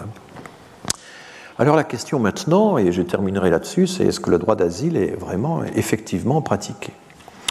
On a donc euh, deux institutions spécialisées, je ne vais pas m'étendre sur elles, l'OFPRA et la CNDA, qui a succédé donc à la, CRR, la Commission de, recours des réfugiés. Et là, le manuel de Joe Seseke est vraiment excellent, ça fait partie des belles pages du, manuel, parce que c'est un manuel qui est de juriste, mais qui est attentif à tout ce que peut apporter la recherche en sciences euh, sociales sur la question de l'asile, notamment sur l'effectivité du droit d'asile, la, réalisation pratique. Elle euh, signale deux types d'obstacles, des obstacles psychologiques et sociologiques d'une part, et puis des obstacles proprement juridiques de l'autre. Et au fond, je retiens cette formule, elle relève l'écart abyssal qui peut séparer un énoncé juridique et la capacité d'un demandeur d'asile d'en tirer profit.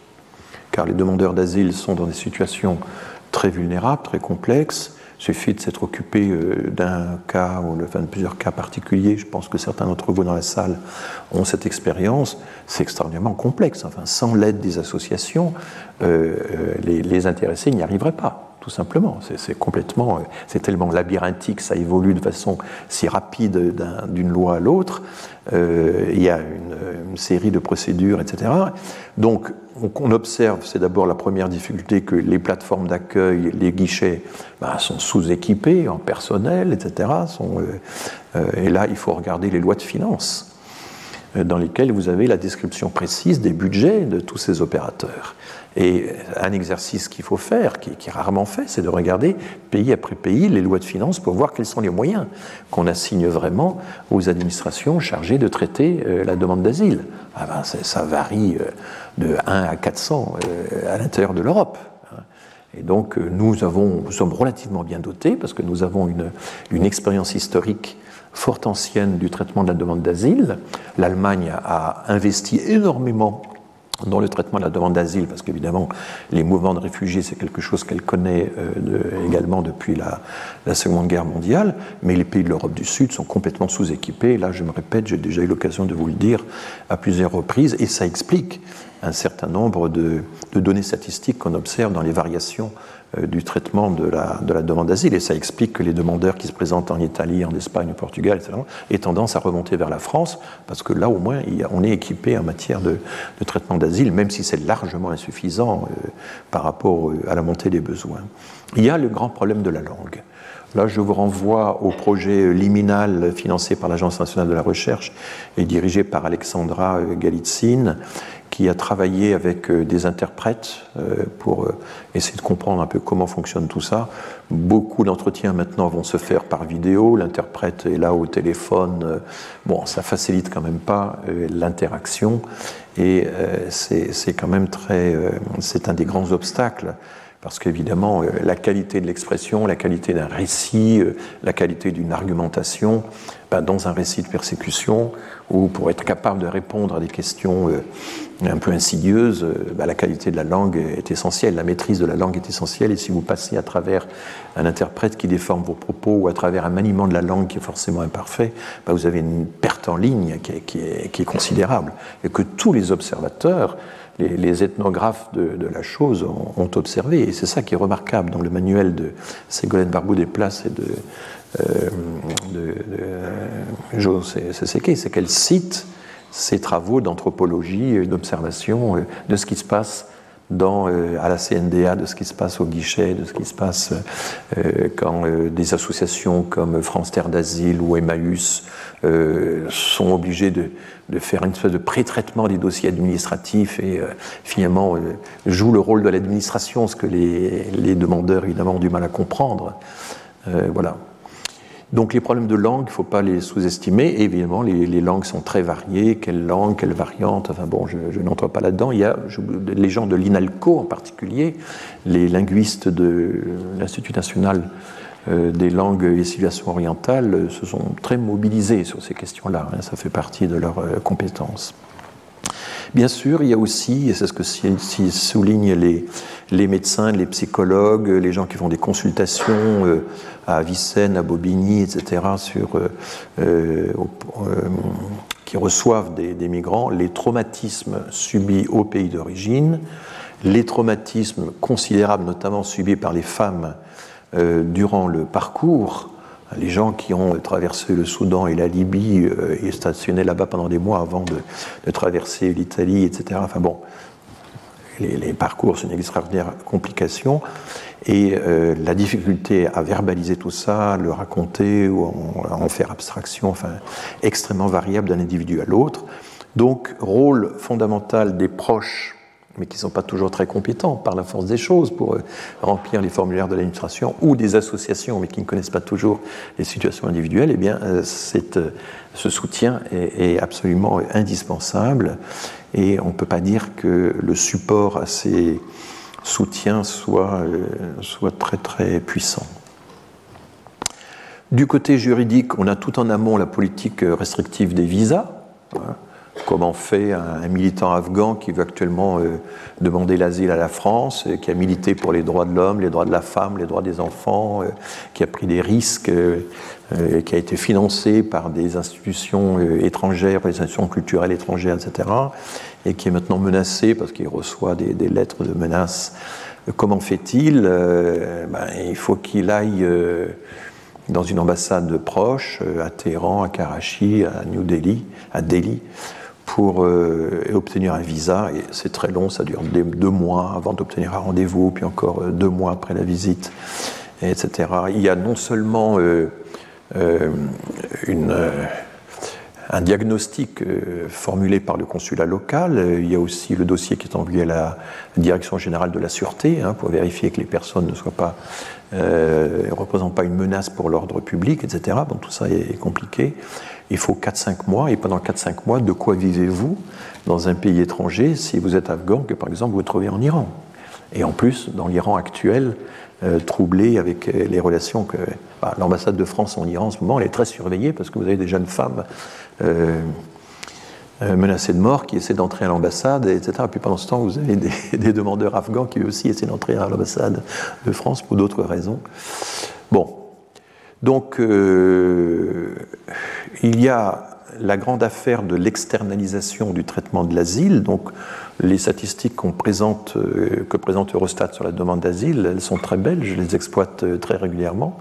Ça me permet de comparer ce qui se passe d'un pays à l'autre. Mais enfin, il y a un chiffre noir de la demande de, l'asile, c'est-à-dire qu'il y a une proportion importante de personnes qui ne réussissent pas à déposer leur demande qui restent bloquées dans les hotspots, dans leur pays, etc. Et comment fait-on pour essayer d'estimer et ces chiffres-là? Alors on a une idée des déplacés internes, des déplacés dans les pays limitrophes, et on peut voir qu'en gros, il y a à peu près euh, entre 15 et 20% seulement euh, des déplacés externes qui arrivent à déposer une demande en Europe.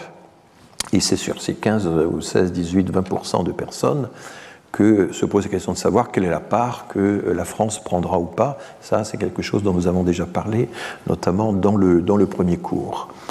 Et ensuite, euh, le gros problème de l'agence Frontex, euh, alors dont le site est absolument, euh, enfin, au point de vue statistique, ils sont absolument nuls, c'est vraiment effrayant.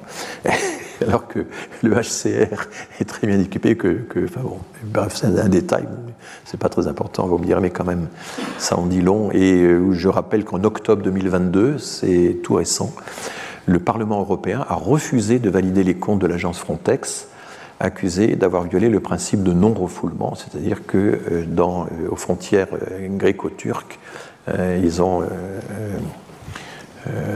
ramené des gens en Turquie alors qu'ils étaient menacés en Turquie. Et le principe de non-refoulement, c'est quand même le cœur de tout le système. Et si vous violez ce principe-là, ça devient vraiment très grave. Donc, au point que le Parlement européen a refusé de valider les comptes de l'agence Frontex. Bon, qui est donc une agence fédérant des gardes-frontières euh, euh, de tous les pays limitrophes de, l'espace Schengen.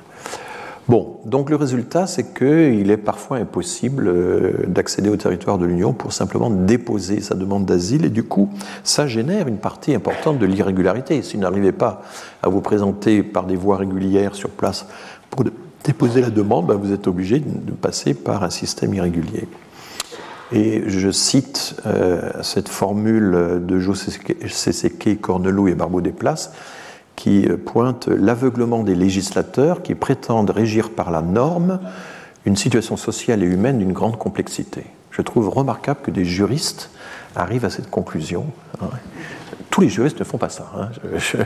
mais enfin, j'en connais quand même un certain nombre qui, savent que euh, la norme ne peut pas euh, créer par elle-même euh, la réalité dont elle parle. Enfin, et que encore faut-il analyser, et ça les juristes y sont sensibles, l'effectivité de la norme, les conditions pratiques, les garanties, comme on dit aussi, qui permettent à la norme d'être agissante et d'obtenir des, résultats, alors qu'on a justement affaire à des situations sociales et humaines extrêmement euh, complexes.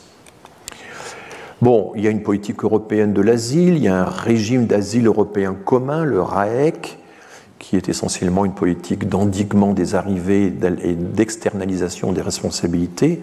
J'extrais cette formule de l'un des derniers rapports de France Terre d'Asile.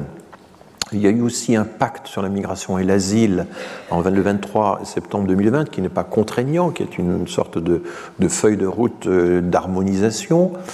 Et euh, ce pacte euh, a, été, a reçu la réplique d'un réseau d'associations en décembre 2020 qui euh, s'est formalisé sous, euh, à travers euh, la déclaration de Rome.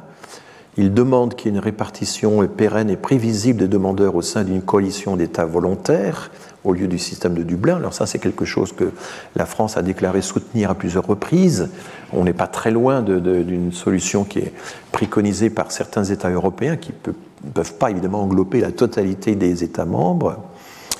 Les critères, alors là évidemment c'est plus problématique, ce serait de tenir compte davantage des souhaits des personnes, de tenir compte davantage des liens familiaux, linguistiques et culturels. Euh, bon, on s'étonne que ces euh, Afghans ou ces Soudanais veuillent à tout prix aller en Angleterre au lieu de demander l'asile en France. C'est peut-être qu'ils ont de la famille en Angleterre, c'est peut-être qu'ils parlent anglais, c'est peut-être qu'ils ont des liens préalables et que l'Angleterre a, joué un certain rôle dans leur pays euh, dans l'entre-deux-guerres, par exemple. Vous voyez, c'est donc tenir compte dans la répartition euh, des demandes de ces facteurs-là, qui sont des facteurs historiques, culturels, mais en même temps euh, familiaux aussi, qui tiennent compte des réseaux, euh, ça paraît assez logique. Et à défaut, c'est ça qui est intéressant dans la logique de l'éclaircissement de Rome, à défaut, si ces critères-là ne marchent pas, utiliser au moins une clé de répartition. Mais ça, c'est la clé de répartition classique, c'est la, clé à la Juncker, la clé à la. Enfin la clé allemande, etc., la clé française utilisée par la répartition de la dotation globale de fonctionnement entre les communes. Enfin bon, c'est des choses, c'est-à-dire qu'on tient compte, on répartit les moyens en fonction de la richesse, le PIB, ou la richesse fiscale, enfin la population, et puis éventuellement euh, les effectifs déjà en cours de traitement. Il demande qu'on que des centres de transit ouverts aux frontières de l'UE soient dotés de moyens. Alors là, j'ai un peu de mal à comprendre en quoi c'est vraiment différent des hotspots. Ça y ressemble un petit peu et ça me paraît un peu problématique. Et euh, donc, euh, c'est le plaidoyer de France Terre d'Asile et toutes les associations qui sont euh, soumises à ça. certaines associations ne sont pas d'accord hein, avec ce, cette feuille de route et, la trouvent trop, trop comment dire, trouvent qu'elle elle se compromet trop avec les, politiques européennes, mais enfin, évidemment, euh, il faut bien avancer à un certain moment. Je termine, car nous arrivons à la fin, sur euh, cette statistique. Vous voyez, il y a au moins un diagramme dans ce cours. Je vais vous infliger des cours où il y a 40 diagrammes, là il n'y en a qu'un. Hein. Vous voyez que j'arrive à me contenir quand même. Mais là, bon, L'asile en France depuis 1975, selon les données de l'OFPRA. Alors, au début, l'OFPRA euh, existait à peine. Hein, euh, il y a eu euh, les Chiliens, les Argentins, donc la migration, les exilés politiques qui fuyaient les régimes dictatoriaux d'Amérique latine. On voit qu'ensuite, il y a la Turquie, il y a les Zaïre, ça, monte. On, voit que les décisions positives en bas, enfin, si vous faites le rapport entre les décisions positives et le sommet des, des barres, vous comprenez bien que les taux de décisions positives deviennent très très bas dans la fin des années 85-90, et c'est là que le règlement de Dublin fait chuter les demandes. Donc une partie des demandes, de la montée des demandes, c'était à l'époque hein, des demandes multiples qui étaient déposées dans plusieurs pays à la fois, et le règlement de Dublin a réduit ça et a fait que vous, ne pouvez plus faire qu'une seule demande à la fois dans un seul pays, d'où la, baisse des chiffres. Donc ces chiffres augmentent soit à cause des, conflits, de la conjoncture, de la, violence, etc., soit à cause de l'effet de certains règlements euh, administratifs. voilà. Euh, on a eu la guerre civile d'Algérie, on a eu euh, euh, les, guerres de l'ex-Yougoslavie qui ont fait monter la demande. Dans les années 2005 euh, à 2010, là sont apparus toute une série de pays qui n'étaient plus apparus jusque-là, comme euh, le Kosovo, l'Albanie, la République démocratique du Congo, l'Arménie, etc. Une partie de ces pays ont des niveaux de développement moyens, et c'est justement dans ces pays à développement moyen qu'on a à la fois les aspirations et les moyens de vouloir migrer et qu'on utilise à ce moment-là la demande d'asile pour y parvenir. Donc il y a incontestablement une certaine utilisation de l'asile pour parvenir à ça, mais en même temps il y a aussi de vrais problèmes qui se posent. Et puis ensuite on a l'Afghanistan, la Géorgie, Géorgie, l'Albanie, etc.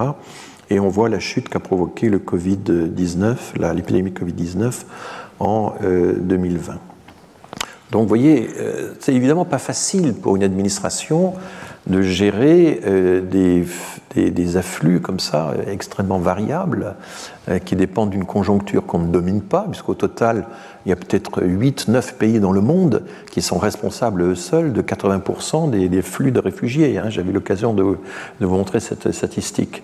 Donc, euh, bah, en ce moment, il y a l'Ukraine, bien sûr, mais enfin, il y a aussi euh, le Soudan qu'on retrouve régulièrement, la Syrie, l'Afghanistan, etc., la République du Congo, le, Myanmar. Enfin, voilà, je crois avoir cité à peu près l'essentiel des pays qui sont à la source des mouvements de, réfugiés.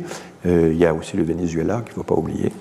Donc euh, tout ceci n'est pas facile à, effectivement à, lisser dans le, dans le temps. Hein. J'ai tout à fait conscience qu'on ne peut pas exiger des autorités mais du coup, on se dit aussi que chaque baisse va être suivie d'une augmentation. Enfin, l'idée que euh, c'est temporaire, c'est pas la peine de fournir en, en, effectif suffisant les organismes de traitement de la migration, euh, ça ne durera qu'un temps, euh, et donc on va, on va leur donner que des emplois temporaires et pas des emplois durables, c'est quand même une vision à court terme qui, bon, est peu adaptée à la, à la situation. Alors je ne vais pas entrer dans les questions de vocabulaire. Oui, le refugees a tendance à remplacer migrants dans euh, les chaînes euh, d'expression anglophone, et c'est Al Jazeera qui avait lancé le, mouvement. Euh, exil a tendance à remplacer migration, parce que migration c'est trop usé, c'est trop stigmatisant. Euh, et alors, je vous signale que dans la revue de, de Paris 1 Panthéon-Sorbonne, il y a un magnifique article sur l'exil fiscal qui explique en quoi l'exil fiscal n'est pas un exil, sur quel genre de fausse théorie euh, ça repose. C'est un très très bel article, je vous le, signale à votre, à votre attention. Euh, il y avait déjà de l'anachorèse fiscale sous l'Antiquité. Hein. Euh, j'aime bien la citation euh, d'Alexis Nous, euh, ou Nous qui, avait été accueilli à la Maison des sciences de l'homme. La migration réclame des chiffres, l'exil des mots. La migration consiste en un trajet, l'exil dans le récit du trajet. Et je crois que j'ai essayé, en tout cas pour ma part, de concilier les deux approches. Merci.